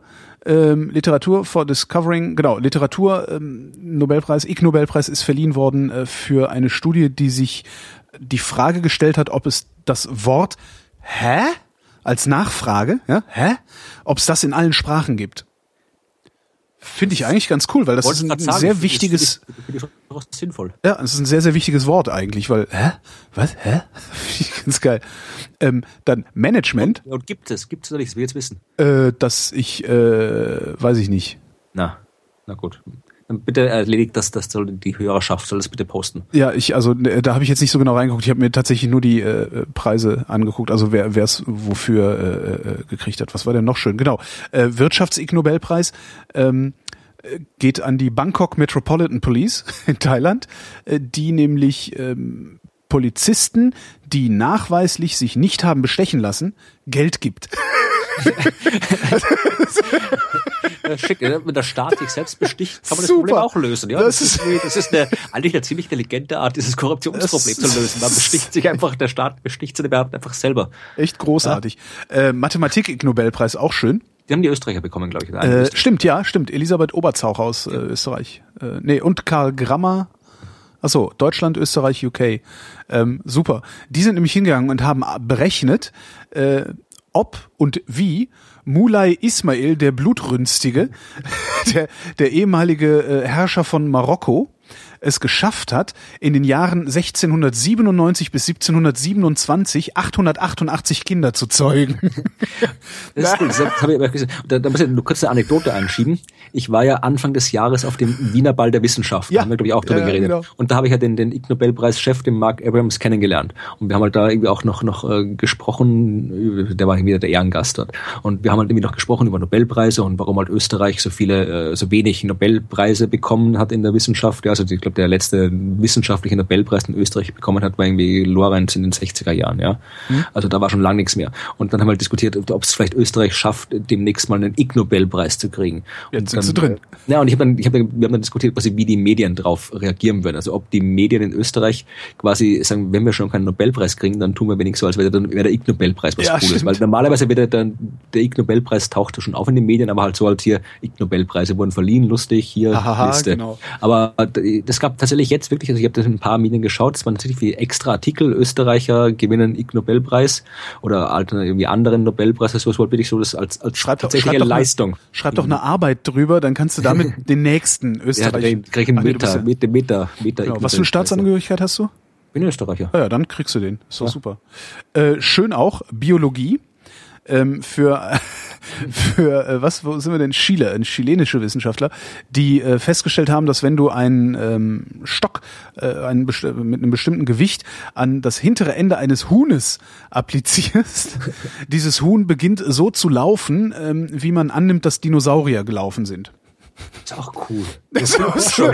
Ey, cool, da binden wir dem Huhn hinten einfach einen Stock dran, dann läuft das wie ein Dinosaurier. Yeah, Rock'n'Roll. Ja, und noch ein schöner, äh, ein medizinischer Nobelpreis für Diagnose ähm, an kanadische Wissenschaftler gegangen, die ähm, herausgefunden haben, dass man ähm, die äh, dass man akute Appendizitis, also einen vereiterten oder einen entzündeten Wurmfortsatz am Blinddarm, dass man eine akute Appendizitis ähm, sauber diagnostizieren kann und zwar anhand der Schmerzmenge, die der Patient empfindet, wenn man über äh, so Speedbumper fährt, über so.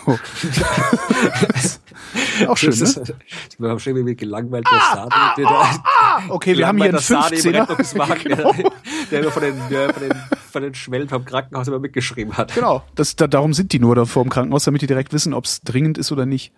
Es gab noch ein paar, die waren jetzt aber nicht so geil. Also am besten, ich weiß gar nicht, welchen ich am besten finde. Ich finde eigentlich das mit dem Hä? finde ich nicht super. Aber da habe ich auch eine Meldung, die auch Ig Nobelpreis würdig ist. Also ja. stell dir vor, du stehst in der Schlange an. Mhm. Ja, und so, Stefan, du, du gehörst hoffentlich nicht zu den Leuten, die sich irgendwie für, für irgendwie drei Monate vorher für ein neues iPhone anstellen oder sowas. Nee. Oder für, für Je nachdem, Gemüse. wo du das machst, äh, wirst du dann ja auch, während du vor dem Laden liegst, ähm, in deinem Schlafsack angepöbelt von Nazis, weil sie dich für Flüchtlinge halten. Ja. Ist ja in Dresden angeblich passiert. Oder, oder irgendwie Gemüsedöner oder sonst irgendwas. Aber äh, stell dir vor, du, es gibt etwas, was du unbedingt haben willst, wie Kinotickets oder keine Ahnung, irgendwas, was du halt irgendwie unbedingt haben willst, mhm. wo du halt dann irgendwie, äh, wo du weißt, das wird irgendwie ab, ab am so und so vielten, ab so und so viel Uhr verkauft äh, und äh, wer zuerst kommt, kriegt es zuerst. Ja, Rammstein-Tickets. Hm? Ja, was, was, was würdest du machen halt irgendwie? Würdest du halt irgendwie einfach mal hingehen oder würdest du halt irgendwie, ich, schaust du möglich? Ich würde, was ich machen würde, je nachdem, was es ist, also es gibt nicht viel, ähm, äh, ich würde alle Hebel in Bewegung setzen, jemanden kennenzulernen, der an der Quelle sitzt und äh, den bestechen. Ja, okay, gut, das ist jetzt wieder die, die Idee. Die Psychopathenlösung. ja, aber in dem Fall geht es um die Frage, dass halt, äh, es geht um diese klassische äh, Warteschlangensituation. Es ist so, wenn du zuerst kommst, wirst du zuerst bedient. Also die wird der Reihe ja. nach vorne nach hinten abgearbeitet. Ja. Warteschlange.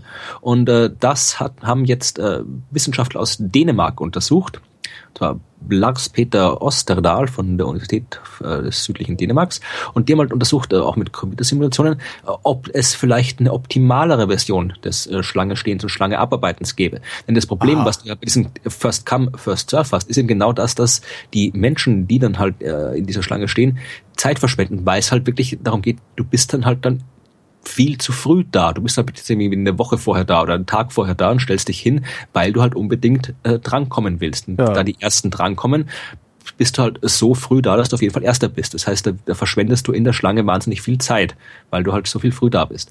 Und die haben dann andere Systeme ausprobiert, also zum Beispiel einfach nur eins, wo du halt in der Schlange zufällig irgendwie abgearbeitet wirst. Das war halt, was die individuelle Zeit angeht, ein bisschen besser. Und das beste System, das sie gefunden haben, das ist tatsächlich es wird der als erstes drangenommen, der als letztes kommt. Und zwar klingt jetzt ein bisschen seltsam, dass das funktioniert. Ja. Das Ding ist, das funktioniert nur, wenn die Leute auch Bescheid wissen darüber natürlich. Ja, also okay. sonst wäre es natürlich irgendwie wieder Verarsche. Ja, aber wenn wenn du quasi du weißt, dass dieses System in der Schlange so funktioniert, was machst du dann? Wenn du da jetzt irgendwie früh hinkommst, ja, dann äh, dann riskierst du, äh, dass äh, hinter dir noch einer kommt ja. ja. und dann warten musst. Das heißt, du wirst probieren, wirklich zu eben, nicht jetzt unbedingt als Erster zu kommen, vielleicht auch nicht als Letztes zu kommen, sondern wirklich zu einem Zeitpunkt zu kommen, das, wo halt gerade keiner da ist. Das heißt, äh, rein so, so vom, vom, vom System her teilen sich die Leute dann halt über einen langen Zeitraum auf. Dann, wenn du am Flughafen bist und einchecken willst, ja, dann, dann sitzt du halt noch ein bisschen irgendwo im Kaffeehaus und wartest halt irgendwie, trinkst, trinkst, stresst dich nicht oder sowas und äh, gehst halt mal irgendwie zur Schlange hin und äh, wenn halt keiner da ist, bumm, gehst da hin, kommst du dran. Das heißt, die haben halt das auch, haben das halt auch mit, mit Tests gemacht und auch mit Computersimulationen und tatsächlich gezeigt, dass dieses System am effektivsten ist. Aber wie gesagt, nur wenn die Menschen Bescheid wissen, dass es so ja, funktioniert. Sonst nicht nicht. Wenn die doch alle Bescheid wissen und äh, also das heißt, wer als letzter kommt, wird als erster drangenommen. Schalteröffnung ist von neun bis zwölf.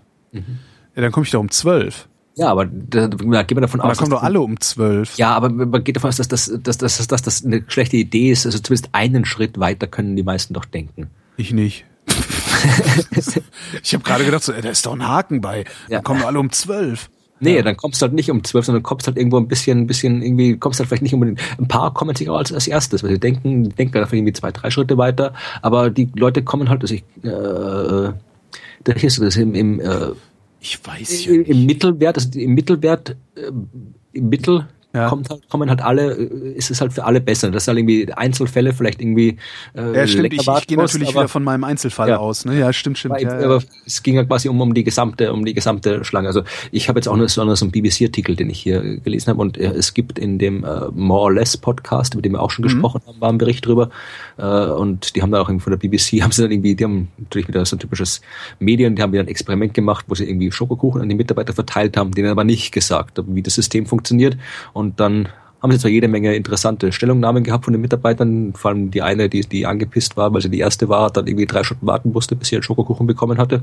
Aber war halt nicht unbedingt das jetzt. Äh, Kollateralschaden. ja. Nee, aber das ist, ich finde find das interessant, halt wirklich, man natürlich wird sich in der Realität nie durchsetzen, weil es halt so kontraintuitiv ist, dass selbst wenn die Leute wissen, dass es besser funktioniert, würden sie es trotzdem nicht glauben und würden nur mal meckern und sich beschweren und alles. Also, dass es in der Realität irgendwo durchgesetzt wird, kann nicht sein. Aber dass das vielleicht irgendwie, wenn bei irgendwelchen Online-Sachen, wenn du nämlich Online-Tickets oder sowas kaufst oder sowas, wo das halt irgendwie sich so im Hintergrund automatisieren lässt mhm. oder sowas, dass es da vielleicht eine Anwendung hat. Also in realen Schlangen wird es sich halt vermutlich, wird wird sich die, das aktuelle System nicht ersetzen lassen, auch wenn es ineffektiv ist. Aber ich fand's gut. Das ist wieder so, das ist, das ist, ist äh, ich fand's interessant und ich würde es gerne mal, ich würde es gerne mal wirklich irgendwo in einem realen System erprobt sehen. Ja.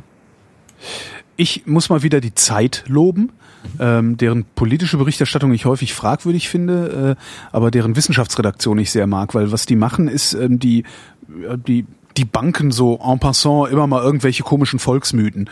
Ähm, aus der Zeit zum Beispiel habe ich, das ist viele, viele Jahre her, ähm, die haben mal erklärt, woher eigentlich äh, diese Idee kommt, dass Vitamin C gegen Erkältung helfen soll, was ja gar nicht stimmt.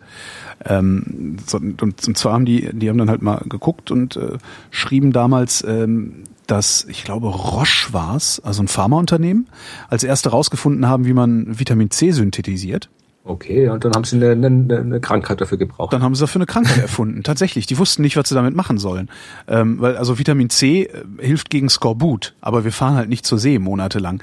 Ähm, und haben darum die Krankheit Vitamin C-Mangel erfunden und haben das per Marketing wirklich in die Köpfe der Leute gekriegt, die heute noch, wenn sie Erkältung haben, in, in die Drogeriemärkte und sonst wohin rennen und aber witzig viel Geld für Nahrungsergänzungsmittel ausgeben, die keine alte Sau braucht. Gut, ich trinke eine heiße Zitrone, wenn ich erkältet bin, aber das, da auch ist, glaube ich, ja. Auch das ist halt, also das, das ist halt ein heißes Getränk. Ist halt genau, ist ein heißes. Trinkt, aber genau, das, das ist halt nicht wegen der Zitrone. Genau, und was sie jetzt äh, drin hatten kürzlich in der Zeit war ähm, diese, es gibt ja auch noch diese Legende äh, oder Wandersage, dass Weizen, der Weizen uns alle krank machen Ja, würde, da habe ne? ich, hab ich meinen mein Schmarrn-Blog beim Standard mal was drüber geschrieben. Ah, schön. Weiz, Weizen macht blöd und irgendwie ich, das. Äh, genau, ich habe heute, habe ich mal drin gelesen in deinem Blog, ich dachte, sag mal, was ist denn da los beim Standard, dass sie diese Kommentare zulassen? Ja, das ist ja furchtbar. Das ist halt eine sehr, also es wird schon, das ist, die, die Standardforen werden schon moderiert, aber ich glaube, aber das. Da, da, das ist halt eine sehr, sehr, ich weiß nicht, das Publikum ist halt gerade bei den Themen ist halt irgendwie einerseits ist es ist eine, so eine irgendwie die, die, diese, diese, diese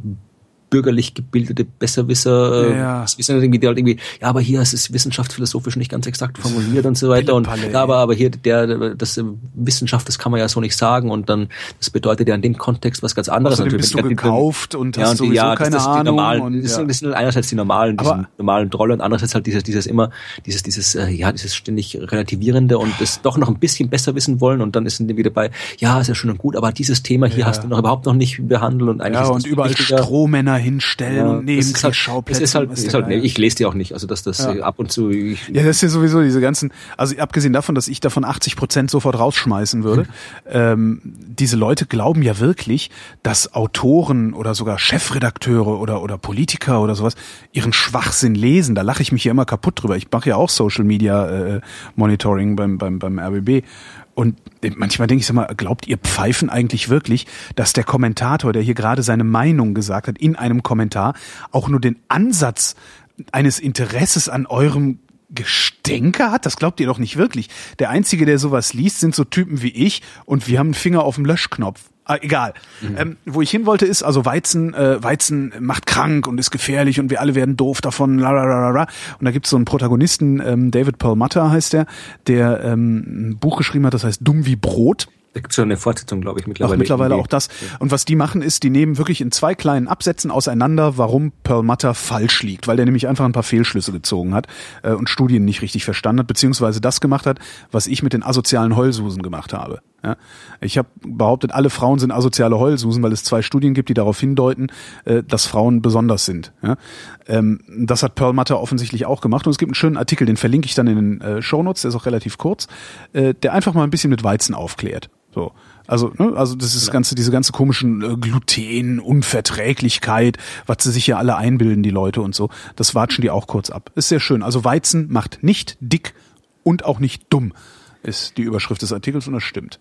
So, wenn wir jetzt schon bei dick sind und ich ja. habe fest damit gerechnet, dass du diese Meldung bringen wirst. Diese Weizenmeldung, oder? Nein, die, die ich jetzt erzählen werde, okay. weil du sie anscheinend doch nicht erzählst. Äh, es geht um die wichtige Frage, was ist das fetteste Lebewesen auf diesem Planeten? äh, deine Mutter. Genau. Das die war irgendwie, ich habe schon ich, Danke! Ich habe hab jetzt noch gewartet, ich habe eigentlich damit gerechnet, dass du diese Meldung bringst, bringst und mich schon darauf vorbereitet, genau diese Antwort zu geben. Super. Ja. nee, aber es geht wirklich um die Frage, äh, äh, abgesehen davon, ich weiß nicht, also ich glaube, in den Artikel, den ich lese, hat diesen Mutterwitz nicht gemacht, aber in den Kommentaren ist er natürlich, glaube ich, 20 Mal Klar. aufgetaucht. aber es geht wirklich die Frage, welches, also erstmal die Frage, welches Tier ist am schwersten, das ist jetzt nicht so, so äh, interessant, Elefant. das ist dann wieder, naja, Blauwal. Okay. Äh, aber es geht um die Frage, wie, wie, welches Tier hat prozentual am meisten Fett? Robbe. Ja, die Robbe ist auch gut dabei. Also bei den Robben äh, sind, was sind die Zahlen? Also der, der, wenn wir beim Blauwal waren, der hat irgendwie äh, 35 äh, Prozent Körperfett. Jo. Ja, was 63 Tonnen sind, was schon, schon ordentlich viel Fett. Ja, bei den, bei den äh, Walen und Robben ist es ebenfalls so, das sind irgendwie, äh, der Grönlandwal sind 50 Prozent, bei den Robben haben auch 50 Prozent Fett. Aha. Äh, die Walrosse haben nur 18 Prozent es gibt noch Flusspferde, haben 5%. dann, Schwächlinge.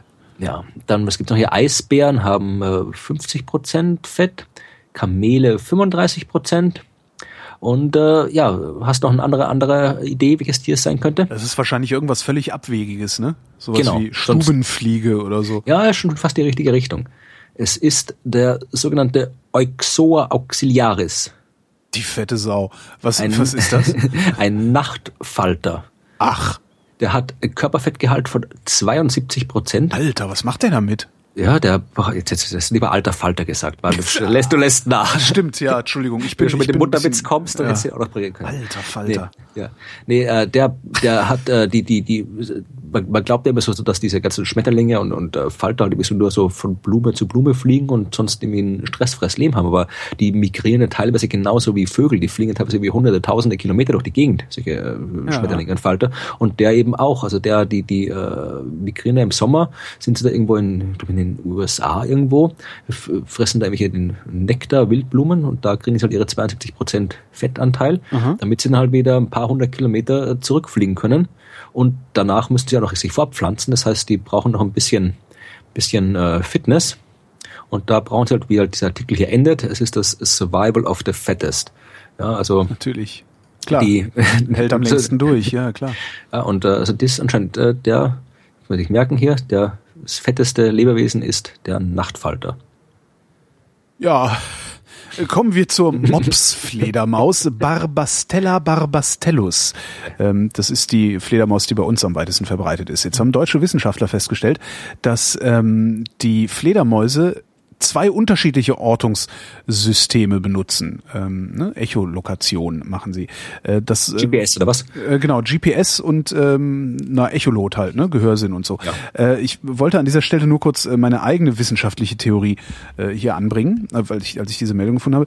Äh, ich glaube nämlich, dass Fledermäuse nicht ähm, Sonar benutzen, wenn sie durch die Nacht fliegen, sondern äh, weil das halt so geil ist, so durch die Nacht zu fliegen, machen Fledermäuse die ganze Zeit Hui!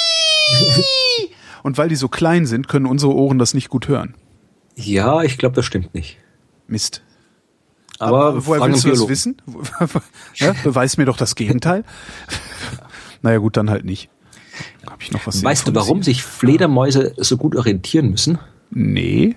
Weil es auf der Erde wahnsinnig viel Zeug gibt, wo sie dagegen fliegen können. Stimmt, zum Beispiel Bäume. Sind, ne? ja. Zum Beispiel Bäume. Weißt du, wie viele Bäume auf der Erde existieren? Ach, da gab's so eine, so eine Zählung genau, jetzt, ne? ja. Nee, weiß ich nicht.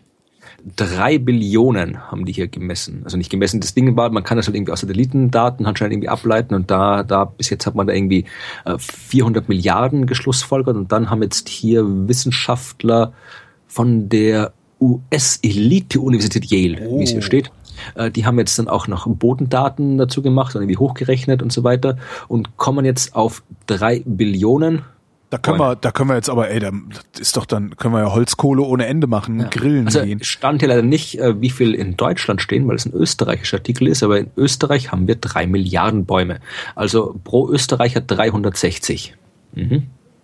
Ja, also ganz schön was zum Ab Abholzen. Äh. Der dichteste Wald hast du in Finnland, gefolgt Aha. von Slowenien. Aha. Und äh, die meisten Bäume stehen in Russland mit 600 Milliarden. Genau. Ich finde das so eine absurde Zahl, irgendwie 600 Milliarden. Das ist so wahnsinnig viel.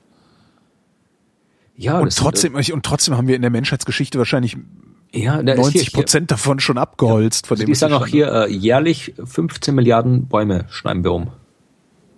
Das sind viele Bäume. Ja. Ich habe noch eine schlechte Nachricht. Ja. Äh, das arktische Meereis erholt sich nicht. Äh, deutsche Wissenschaftler also von der Uni Hamburg, die äh, messen halt, was das arktische Eis so macht. Ne, so Eisdicke und äh, sehen halt auch, dass das atmet, also es wächst und schrumpft und so.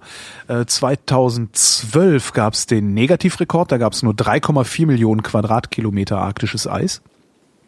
Ähm, das diesjährige Minimum war bei 4,2 Millionen Quadratkilometern. Aber normalerweise ist es bisher immer wieder äh, über sein Minimum angestiegen und das macht's nicht mehr und das jetzt schon seit ein paar Jahren. Das heißt, das arktische Eis schrumpft und es bleibt geschrumpft. Ähm, mhm. Das heißt, die Schiffspassage wird halt immer alltäglicher da oben.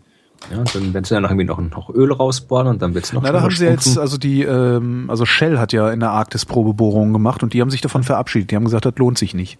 Aha, okay. Ja. ja. Also gerade diese Woche kam diese Meldung auch irgendwo. Ne, letzte ich, Woche, genau. Ich bin ja gespannt, ob diese, diese, diese VW-Geschichte irgendwas in Sachen Elektromobilität tut oder ob das vollkommen Nein, wird sie nicht. irrelevant sein wird für das. Ich, ich behaupte, das wird völlig irrelevant sein, weil Elektromobilität, glaube ich, das, das ist so ein Elektromobilität ist, ich glaube, so eher so ein Hipster-Ding.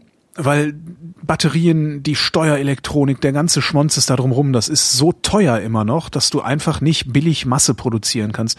Was ich mir sehr gut vorstellen kann, ist, dass diese DriveNow Car2Go-Angebote ähm, elektromobil werden. Aber das werden die sowieso. Ich glaube nicht, dass dieses Dieselproblem jetzt da irgendwas befördert. Kann ich mir nicht vorstellen.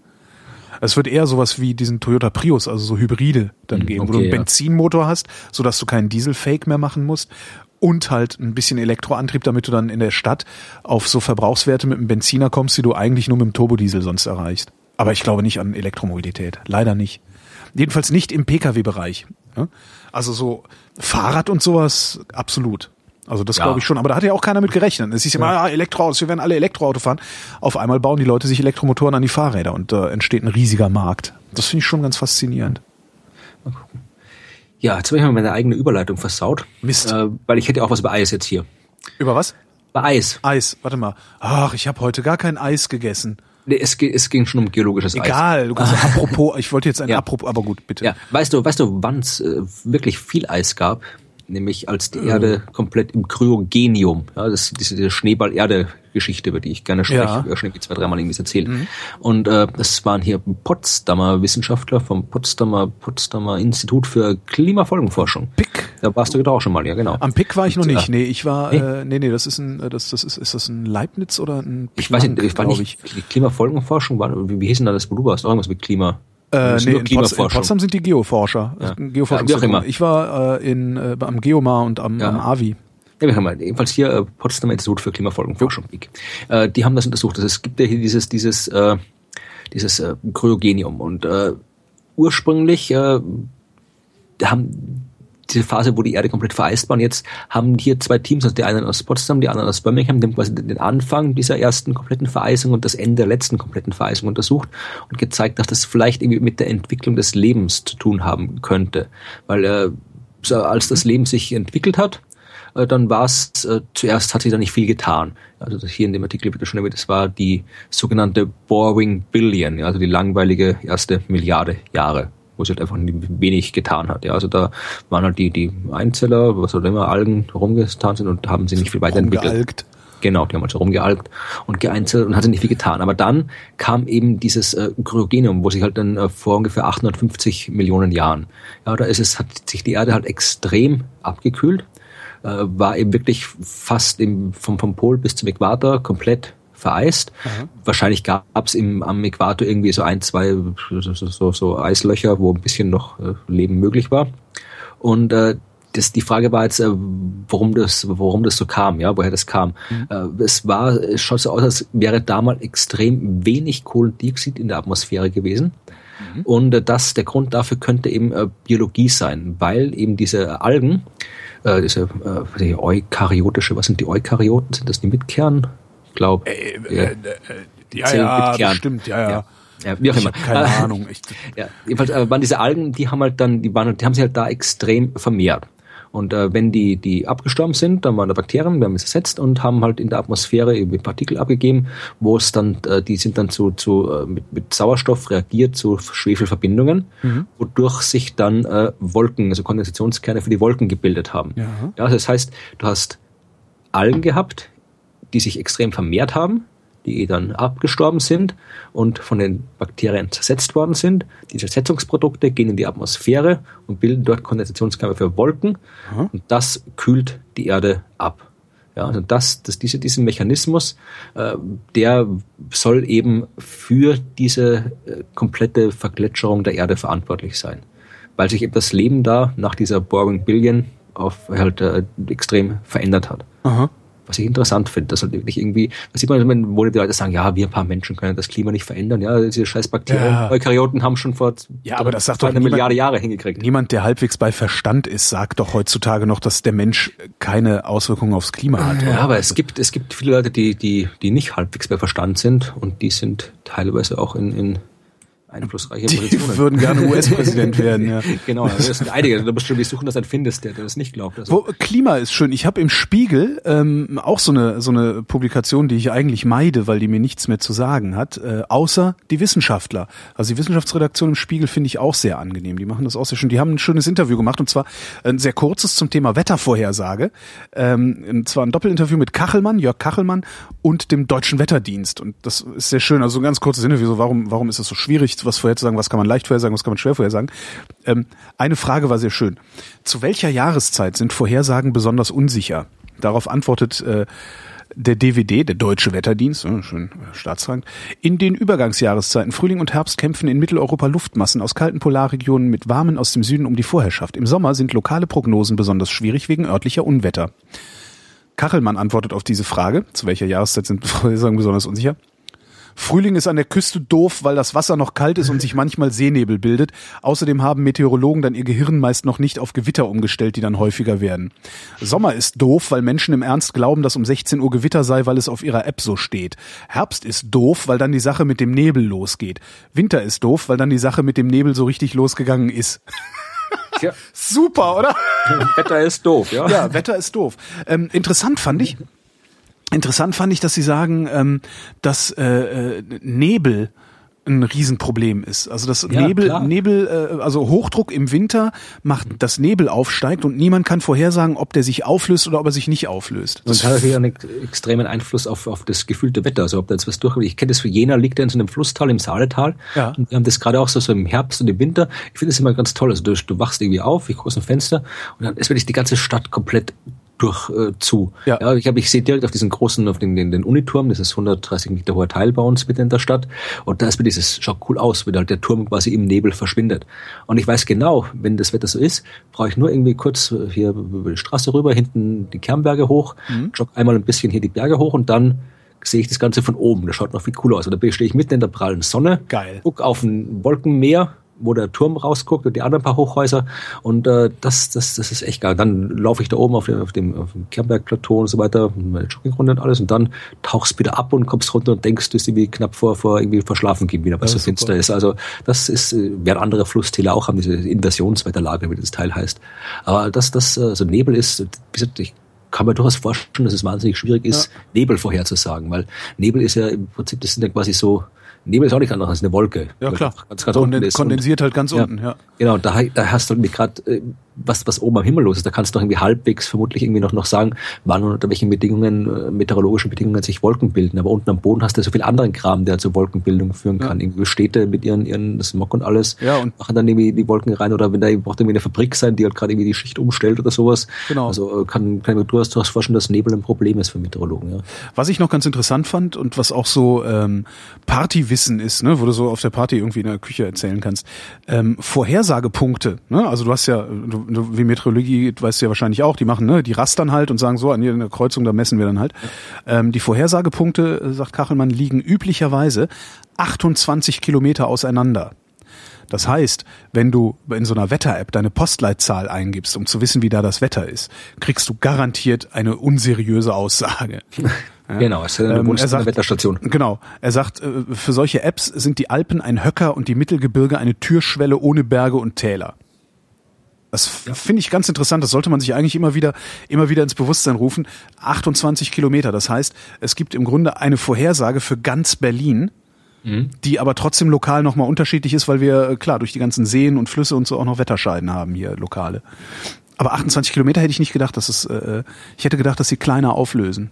Ja, kann, können sie auch. Es kostet halt Computer, kostet. Kannst du, äh, irgendwann kannst du nicht mehr rechnen, ja, ja. Eben, kostet eben. Rechenzeit, ja. Kostet, ja, das, das, das hatte ich sogar im Resonator-Podcast, ja. hatte ich mal, wo, wo das war, ich glaube, Mujib Latif hatte das auch gesagt, dieser Klimaforscher. Aber das ist das auch, irgendwann kannst du es nicht mehr rechnen und dann nutzt dir halt nichts, wenn du äh, einen Monat rechnest, um in vier Wochen das Wetter vorhersagen zu wollen. Das ist halt ja, aber das ist das gleiche, gleiche Problem, was wir in der Himmelsmechanik immer hatten, wenn du da irgendwie, irgendwie Planetenentstehung in der Staubscheibe oder sowas simulieren willst, das hat auch irgendwie, es macht, es macht von der Qualität ja durchaus einen Unterschied, ob ich das irgendwie tausend Teilchen simuliere oder eine Million. Mhm. Aber tausend kann ich halt simulieren, eine Million. Ja. Und da brauche ich halt irgendwie ein Jahr, bis das durch ist, die Simulation. Ja. Und das halt, im Prinzip ist es eine Geldfrage, ja. Wenn ich die Computer habe, die gut genug sind, dann kann ich auch, auch kann ich auch irgendwie, die Daten habe, dann kann ich auch irgendwie jeden Kilometer simulieren. Aber Fand ich übrigens sehr schön. Hast du den Resonator gehört mit dem äh, ja, Typen mit Bernd Mohr, der den, der den Supercomputer betreibt? Ja, habe ich gehört. Das fand ich irgendwie ganz cool, wie er sagte. Äh, das Schöne an, an der Sache ist eigentlich, wir brauchen nie mehr Geld sondern dadurch, dass sich die Rechenleistung alle paar Jahre verdoppelt, kriegen wir mit demselben Geld immer bessere Rechner. Und das wäre total klasse, sagt er, sagt er für die äh, für die Buchhaltung halt, für die, also die müssen halt nicht hingehen und sagen, ja, letztes Jahr hatten wir fünf Millionen, nächstes Jahr brauchen wir sechs Millionen, sondern der sagt halt immer, nö, jedes Jahr drei Millionen. so, kostet immer dasselbe, ist halt egal, wird immer besser, kostet immer das gleiche, finde ich gut weil wir gerade bei Podcasts sind, können wir noch ein mhm. bisschen Nabelschau betreiben. Ich habe nämlich hier einen Artikel über Podcast-Forschung. Ach. Ja, ich weiß nicht, Podcast ist eigentlich eine Umfrage. Die Nele Heise, ich dachte, Nele Heise hätte wieder irgendwas ausgegeben. Nee, nee, ja? das ist äh, Westwood One, das ist irgendwas Amerikanisches, ich habe nicht ganz raus, das ist ein Radionetzwerk, keine Ahnung. Mhm. Die haben halt irgendwie so eine Umfrage gemacht. Ich weiß nicht, wie verlässlich das Ganze ist, aber es ist auf jeden Fall interessant zum Diskutieren. Da wäre erstmal die Frage halt, äh, was, äh, wie, wie viel Audio, Medien Podcast-Hörer konsumieren im Vergleich zu Durchschnitts-US-Bürgern. Ja. Der Durchschnitts-US-Bürger konsumiert oder verbringt jeden Tag vier Stunden 17 Minuten mit Audio. Die Podcast-Hörer verbringen jeden Tag sechs Stunden zwölf. Mein lieber Vater. Audio-Kommentar, also mit Audio-Inhalten. Das ist aber, das ist viel. Ja, das ist ein Unterschied. Und dann ähm, war noch hier so, dass äh, natürlich irgendwie 50 Prozent, äh, also die, die genau hier der der typische US-Bürger verbringt irgendwie 50 Prozent des Konsums geht normal über, über normales Radio, also Autoradio wahrscheinlich. Dann irgendwie so vier Prozent Audio wird über, über CDs gehört, fünf Prozent über Fernsehen, dann halt irgendwie so andere so Kleinkram, Internet und so weiter. Computer sind 15 Prozent und irgendwie mobile Geräte, also Smartphones 18 Prozent. Und bei den Podcast-Hörern sind, äh, werden 52 Prozent des Audio, äh, in der Audioinhalte über Smartphones konsumiert, ja. 34% am Computer und das Radio taucht fast überhaupt nicht auf. Also 11 Prozent ist noch Internet und der Rest ist 5 Prozent und da ist irgendwo das normale Radio drin. Aha. Was ich auch ganz interessant fand. Und dann haben wir auch noch hier, also äh, ist noch irgendwie die Zeiten, wann Sie das hören, ist nicht so interessant. Aber was ich halt interessant fand, ist äh, aufgeschlüsselt, äh, wie äh, viel Prozent von Podcast zu Ende gehört werden, in Abhängigkeit der Podcastlänge. Ja. Das sind Podcasts, die zwischen einer und sieben Minuten dauern, mhm. werden zu 58 Prozent zu Ende gehört. Dauern sie sieben bis 20 Minuten, werden sie zu 51 Prozent zu Ende gehört, mhm. 20 bis 60 Minuten zu 31 Prozent zu Ende gehört. Das, das heißt, stützt natürlich meine These, die ich schon seit einigen Jahren habe, dass wir eigentlich viel zu lange Sendungen produzieren.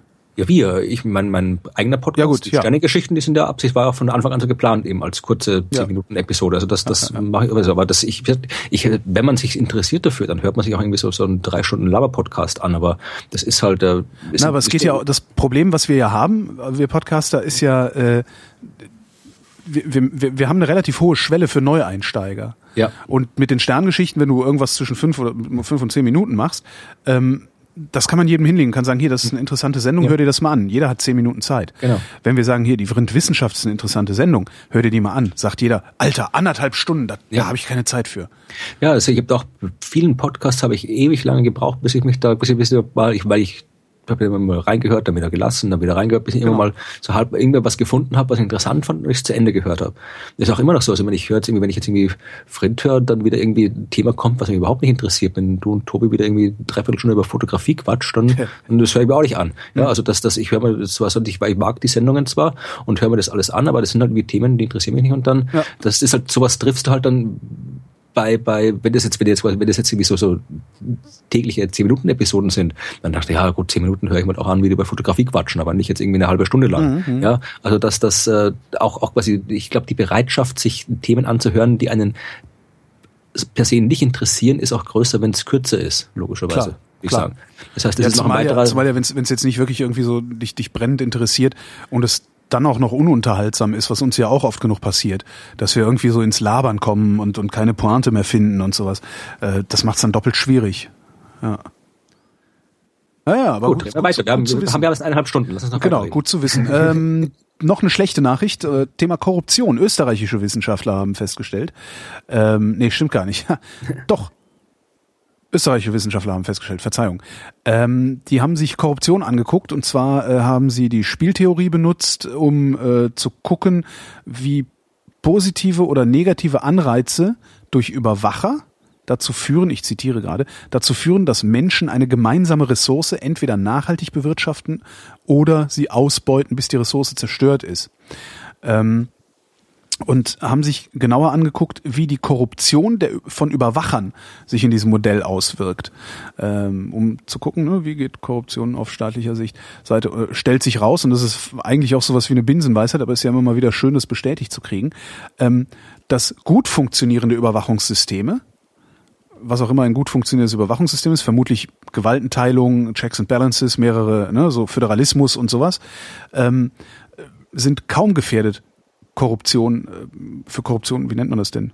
Was steht denn hier? In den Sumpf der Korruption abzugleiten. Ja. Ähm, allerdings, wenn irgendwann Bestechlichkeit sich ein bisschen verbreitet, dann bist du auf so einer, auf so einer schiefen Ebene, dann rutschst du unweigerlich ab. Und das Einzige, was man machen kann, um Korruption entgegenzutreten, die schon vorhanden ist, dass man die bestechlichen Überwacher bloßstellt. Also nicht, nicht nur Transparenz als Prinzip hat, sondern auch tatsächlich diejenigen anprangert, die sich bereichern. Finde ich ganz interessant. Sollte man mal drüber nachdenken. Ist natürlich äh, rechtsstaatlich sicherlich ein bisschen bedenklich. Ähm, ja, und vor allem auch, es ist ja schon der Transparenz schon problematisch. Das ist ja schon irgendwie schwer durchzusetzen. Also, nö, das, na, das will halt keiner. Also machbar Ja, das meine ich, also, ich meine, ja. dass das keiner will. Der macht ja, das genau, natürlich, das, aber es will halt keiner, ja. Das will halt keiner. Schade. Schade drum. Ja. Ich habe noch zwei Geschichten. Dafür ich auch. Na gut, dann müssen wir beide machen. Aber sehr, ich habe jetzt hier eine neue Physik am LHC oder wie Joghurt unsere Zivilisation begründet hat. Neue Physik finde ich gut, äh, weil wir wissen ja alle, dass einzig die germanische Physik, die neue deutsche Physik, nein, wie hieß das? Da gab's es, gibt, so es gibt germanische neue Medizin und deutsche Physik. Deutsche Physik, genau. Germanische neue Medizin ist ja auch so ein Scheiß.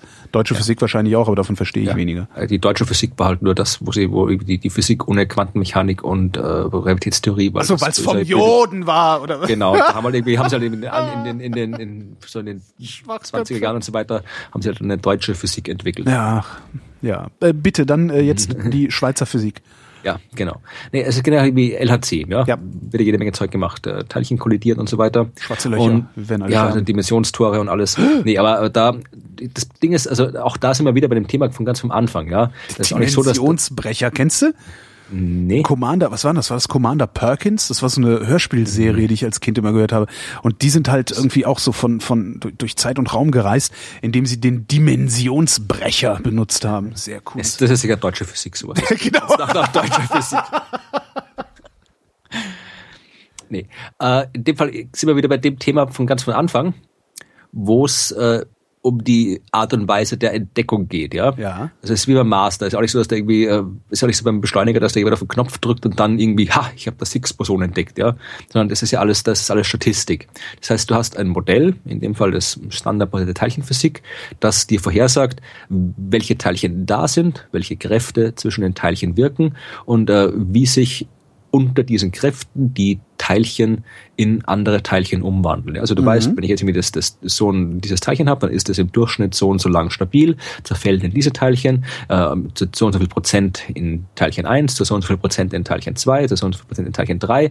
Und wenn ich jetzt diese Kollisionen mache, dann kommt mir im Durchschnitt am Ende diese Endprodukte raus. Oh. Ja, und dann kannst du schauen, äh, wenn ich das immer, du hörst das statistische Abweichungen, wenn ich es einmal mache, dann sind vielleicht nämlich Abweichungen da, wenn ich es zweimal mache, auch ein paar, aber du machst es halt irgendwie ein paar Billiarden Kollisionen und guckst dann halt, ob das, was du da misst, mit dem übereinstimmt, was die Theorie vorhersagt. Ja. Äh, was man sucht bei diesen, bei allen Teilchenexplosionen, noch bei Higgs-Boson, du suchst etwas, was nicht übereinstimmt. Wenn du jetzt irgendwie siehst zum Beispiel, dass bei den Kollisionen, die ich mache, äh, überdurchschnittlich oft äh, Teilchen entstehen, die irgendwie eine Energie von, von was weiß ich, 100 äh, Megaelektronenvolt haben, also eine entsprechende Masse entspricht, dann heißt es, und das nicht vorhergesagt wurde, heißt es, dass da anscheinend irgendwelche physikalischen Prozesse ablaufen, die Teilchen produzieren auf eine Art und Weise, die nicht Teil des Modells ist und Teilchen produzieren, die nicht Teil des Modells sind. Ja. Weil wenn sie Teil des Modells wären, hätten wir es ja vorhergesagt und es gibt die Abweichung nicht.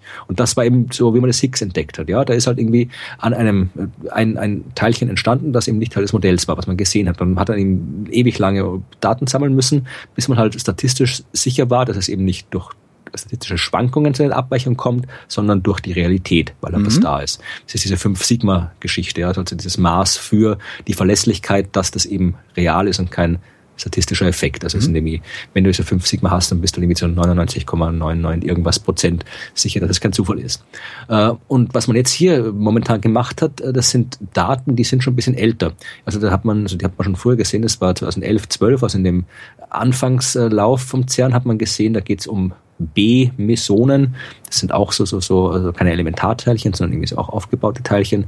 Ich weiß jetzt nicht genau, aus was die aufgebaut sind. Äh, aber die sind halt auch, äh, leben nicht lange, zerfallen und äh, die haben anscheinend, was man da gemessen hat, sind öfter auf eine Art und Weise zerfallen, die man nicht vorhergesagt hat. Also die sollten eigentlich, äh, sollten die, glaube ich, gleich viel Tau-Teilchen wie äh, Mü-Teilchen, also Tauonen, Myonen, das mhm. sind so Elektronenvarianten. Und äh, die äh, sollten eigentlich exakt gleich oft in Tauonen und Myonen zerfallen, taten sie aber nicht. Und äh, diese, äh, es war dieses LHC-B-Experiment, das, das Ding, was man gemacht hat, und äh, das war, hat man gemessen, aber eben nicht mit dieser, mit diesen 5 Sigma, sondern 2,1 Sigma. Also das ist etwas, äh, was zwar auffällig ist, aber wo man 50, 50 ja, so, mhm. wo man halt irgendwie sagt, dass das halt irgendwie, das reicht doch nicht, um das wirklich als, als real anzusehen, dass die Chancen, dass es Zufall ist, sind noch recht gut. Aber jetzt gibt es ein Experiment in, äh, in Italien. Äh, Baba heißt es, das ist, nee, nicht Italien, Entschuldigung.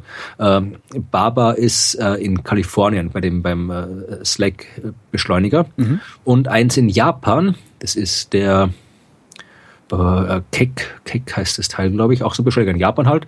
Und die haben genau das Gleiche gesehen. Auch mit, äh, nicht mit 5 Sigma, sondern auch mit 2 Sigma. Aber wenn jetzt quasi in, in drei verschiedenen das, Beschleunigern auf der Welt, ja. drei verschiedene Experimente den gleichen Effekt mit 2 Sigma messen, dann, dann ist halt ist entweder was fundament fundamental ja? falsch an unserer Beschleunigertechnik, mhm. was wahrscheinlich eher unwahrscheinlich ist, ja, das stimmt.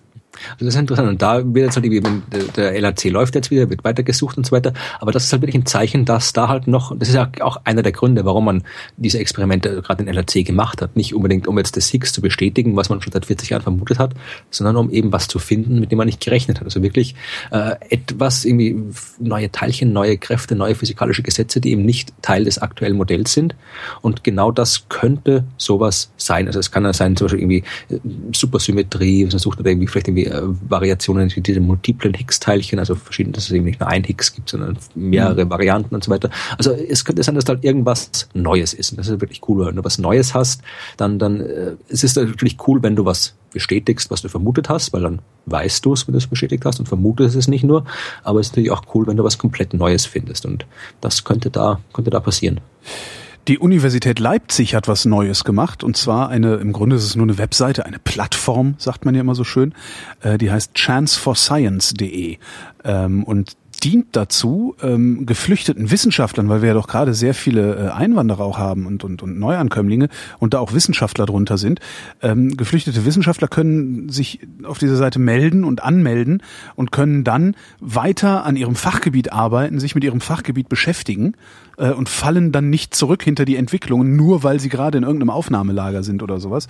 Und ähm, können da auch mitmachen, egal ob sie in Deutschland bleiben oder ob sie nicht in Deutschland bleiben, sind also eingeladen, da äh, teilzunehmen und ähm, sich da auszutauschen, was ich eine total coole Sache finde. Das ist cool, Bitte ja. weiter sagen. Es ist immer gut, wenn man sich austauscht und in dem Fall ist es noch, noch besonders gut. Ja, und dann also Zitat auch vom, von der Initiatorin, ähm, zum Beispiel Zugang zu Bibliotheken, Einladungen in Veranstaltungen der Forschungseinrichtung, Gastvorlesungen und so weiter. Ja, gelegentliche Skype-Treffen zum wissenschaftlichen Austausch. Finde ja, ich eine gute Sache. Ja, das ist gut. Und ich werde dann, auf, vielleicht kriegen wir es irgendwann mal mit, äh, wie viele Leute da dann tatsächlich mitmachen, weil das wäre ja auch nochmal spannend, ja. wie viel, wie viel äh, hochkarätiges Personal da gerade tatsächlich bei uns ankommt. Weil es würde mich nicht wundern, wenn es sehr viele sind. Das würde mich auch nicht wundern. Es ist, es ist ja nicht so, dass irgendwie wenn da wirklich im Syrien, das ist ja Bürgerkrieg, das ist ja nicht so, dass da irgendwie, genau. äh, irgendwie, irgendwie da in einer Ecke gekämpft wird, da kämpft da überall jeder gegen jeden. Das sind, ja. das sind ja, drei oder vier Fraktionen, ja. zwei. Das heißt, da, da, da wird halt nicht irgendwie, da, da hängt das Flüchten jetzt oder die Gefahr nicht von der sozialen Schicht ab. Das genau, ne? und, und gleichzeitig brauchst du aber trotzdem recht viel Geld, um überhaupt ja. äh, hierher kommen ja. zu können. Das heißt, äh, du wirst wahrscheinlich eher aus einer Schicht stammen, die irgendwo ein bisschen Kohle her hat. Die Ärmsten der Armen machen sich wahrscheinlich nicht auf. Das kann gut sein, ja. Also würde mich zumindest wundern. Hattest du nicht noch was mit Joghurt? Genau, ja. Äh, die, äh, wir verdanken unsere Existenz dem Joghurt. Nein, nein, Florian, das ist Sperma. Deine Mutter hat dir nur äh, die Illusion nicht rauben wollen. Okay, also ich tue das jetzt nicht mehr jeden Tag über meine Müsli. ah, oh Gott, ja, diese Bilder. Aber dann wird das Frühstück viel schneller gehen. Also das geht einfacher. Ist okay, ich muss unbedingt mit meinen schlechten Witzen aufhören. Die fallen immer wieder zurück ja. auf mir. Ist ja, ja ekelhaft. Also, werden wir jetzt seriös. Also, es geht um, ja. äh, geht um Laktoseintoleranz. Ja. So, äh, normalerweise ist ja Milch und vor allem nicht die Milch fremder Spezies für den menschlichen Konsum oder für den erwachsenen Konsum gedacht. Also, Milch ist ja. was, was Kinder kriegen und dann die, die, die, die, die, äh, was auch immer, die, die Bakterienmoleküle, was auch immer, also was auch immer uns, Enzyme. uns, Enzyme, das war die Dinger, ja. ja. Also, die Enzyme, die halt uns irgendwie das vertragen lassen, die entwickeln sich normalerweise zurück. Ja. ja. Das heißt, es sind nämlich auch, auch zwei Drittel der Menschen vertragen halt auch keine Milch mehr nach dem mhm. Zeugungsalter. Äh, das Ding ist, äh, einerseits wir in unserer Gegend hier, äh, da, da, da ist die, der, der Laktosepersistenz, heißt es dann, glaube ich, wenn man es verträgt, die Laktosepersistenz recht hoch, aber äh, man kann diese Laktoseintoleranz auch umgehen, indem man aus der Milch was macht. Ja, also muss man nicht roh essen, sondern kann halt dann zum Beispiel irgendwie Käse draus machen oder genau. Butter oder eben Joghurt und dann ist eben das Zeug, was äh, die Laktoseintoleranz hervorruft, ist eben weg. Also die, die, die Laktose. Ja, genau. Ach ja, ich ist schon zu lange. Ich bin schon. Ja, ja, nee, nee. Mein Hirn ist schon schon ein bisschen abgeschaltet. Nee, aber das, die haben jetzt quasi hier, da gab es jetzt äh, von Bristol, also britische Wissenschaftler, die haben jetzt äh, Scherben gefunden, die sich äh, zu einem, äh, äh das war so eine Art äh, Sieb, mit dem du, wo du halt irgendwie, kennst du beim Käse, wo du da irgendwie so durch, durchrührst, die, die, das Ding ich habe schon mal gesehen, dass man Käse herstellt. Ja. Mit so großen Bottich, wo das halt dann wieder gekocht und, und da musst du dann so durchrühren und da hast du so, irgendwie so, so, ein, so, so ein Maschen, Maschendraht-Ding. Irgendwie ne? sowas, ja. ja. Und was haben die halt dann da? Die haben halt irgendwie was gefunden, Teil gefunden, das äh, aus dem sechsten Jahrtausend vor unserer Zeit mit dem Joghurt gemacht wurde und Käse gemacht wurde. Das heißt also, dass äh, wir machen anscheinend schon recht lange Käse und Joghurt und das ist eben die Vermutung dieser dieser Archäologen, äh, dass äh, Ah, dass wir uns das Eiweiß und das Fett verfügbar gemacht haben. Genau, ohne, weil das, ah, weil das eben, du hast du hier das Fett, Proteine, ja, Vitamine, Kalzium, Eiweiß und so weiter. Äh, das, du, das kannst du irgendwie Käse oder sowas kannst du wesentlich leichter transportieren als irgendwie, du musst keine Viecher schlachten, Hält du musst länger. irgendwie sammeln und sonst was. Ja. Und haben gesagt, dass, dass dieses, äh, dass, das natürlich jetzt, das mit dem, das ist die, die einzige Grundlage unserer Zivilisation war, das ist natürlich Unsinn. Aber das ist tatsächlich, wird die vermutet als, als, als, als Beschleuniger für den Aufbau von Gesellschaften gedient hat. Ja, und dass du dann eben auch aus dem Neolithikum dann eben durch das finde ich, das, ich finde das, das finde ich so plausibel, dass es eigentlich falsch sein muss. ja. Und dann ist es, das, das andere ist, dass eben diese Persistenz, dass eben dort, wo es, äh, äh wo es eben die wo es dann eben quasi eng wurde, also wo dann quasi die, die, wie Mangel, Mangel geherrscht hat, wo das eben noch nicht äh, die, diese, diese, die, die Sache, der Dreh mit, mit der äh, Joghurt- und Käseherstellung war, dass dort sich dann eben auch evolutionär halt dann die, die, die, diese Mutation quasi oder die Fähigkeit durchgesetzt hat, eben direkt die Milch zu tränken. Ja, ja. das, das, äh, das ist dann eben vor allem hier bei uns in, in Europa und so weiter. Da haben wir den höchsten Anteil an, an Laktosepersistenz, also mhm. wir, wie wir es vertragen. Aber das fand ich interessant, dass das, äh, dass äh, diese, diese Art, also die, die, die, die Idee oder die Fähigkeit, quasi diese Laktoseintoleranz zu umgehen, indem man die Milch verarbeitet und dann eben Butterkäse, Joghurt macht, ja. dass das eben tatsächlich einen, einen relevanten Einfluss auf die Entwicklung einer Gesellschaft haben kann. Was ich immer so faszinierend finde, ist die Frage, wie sind die da drauf gekommen?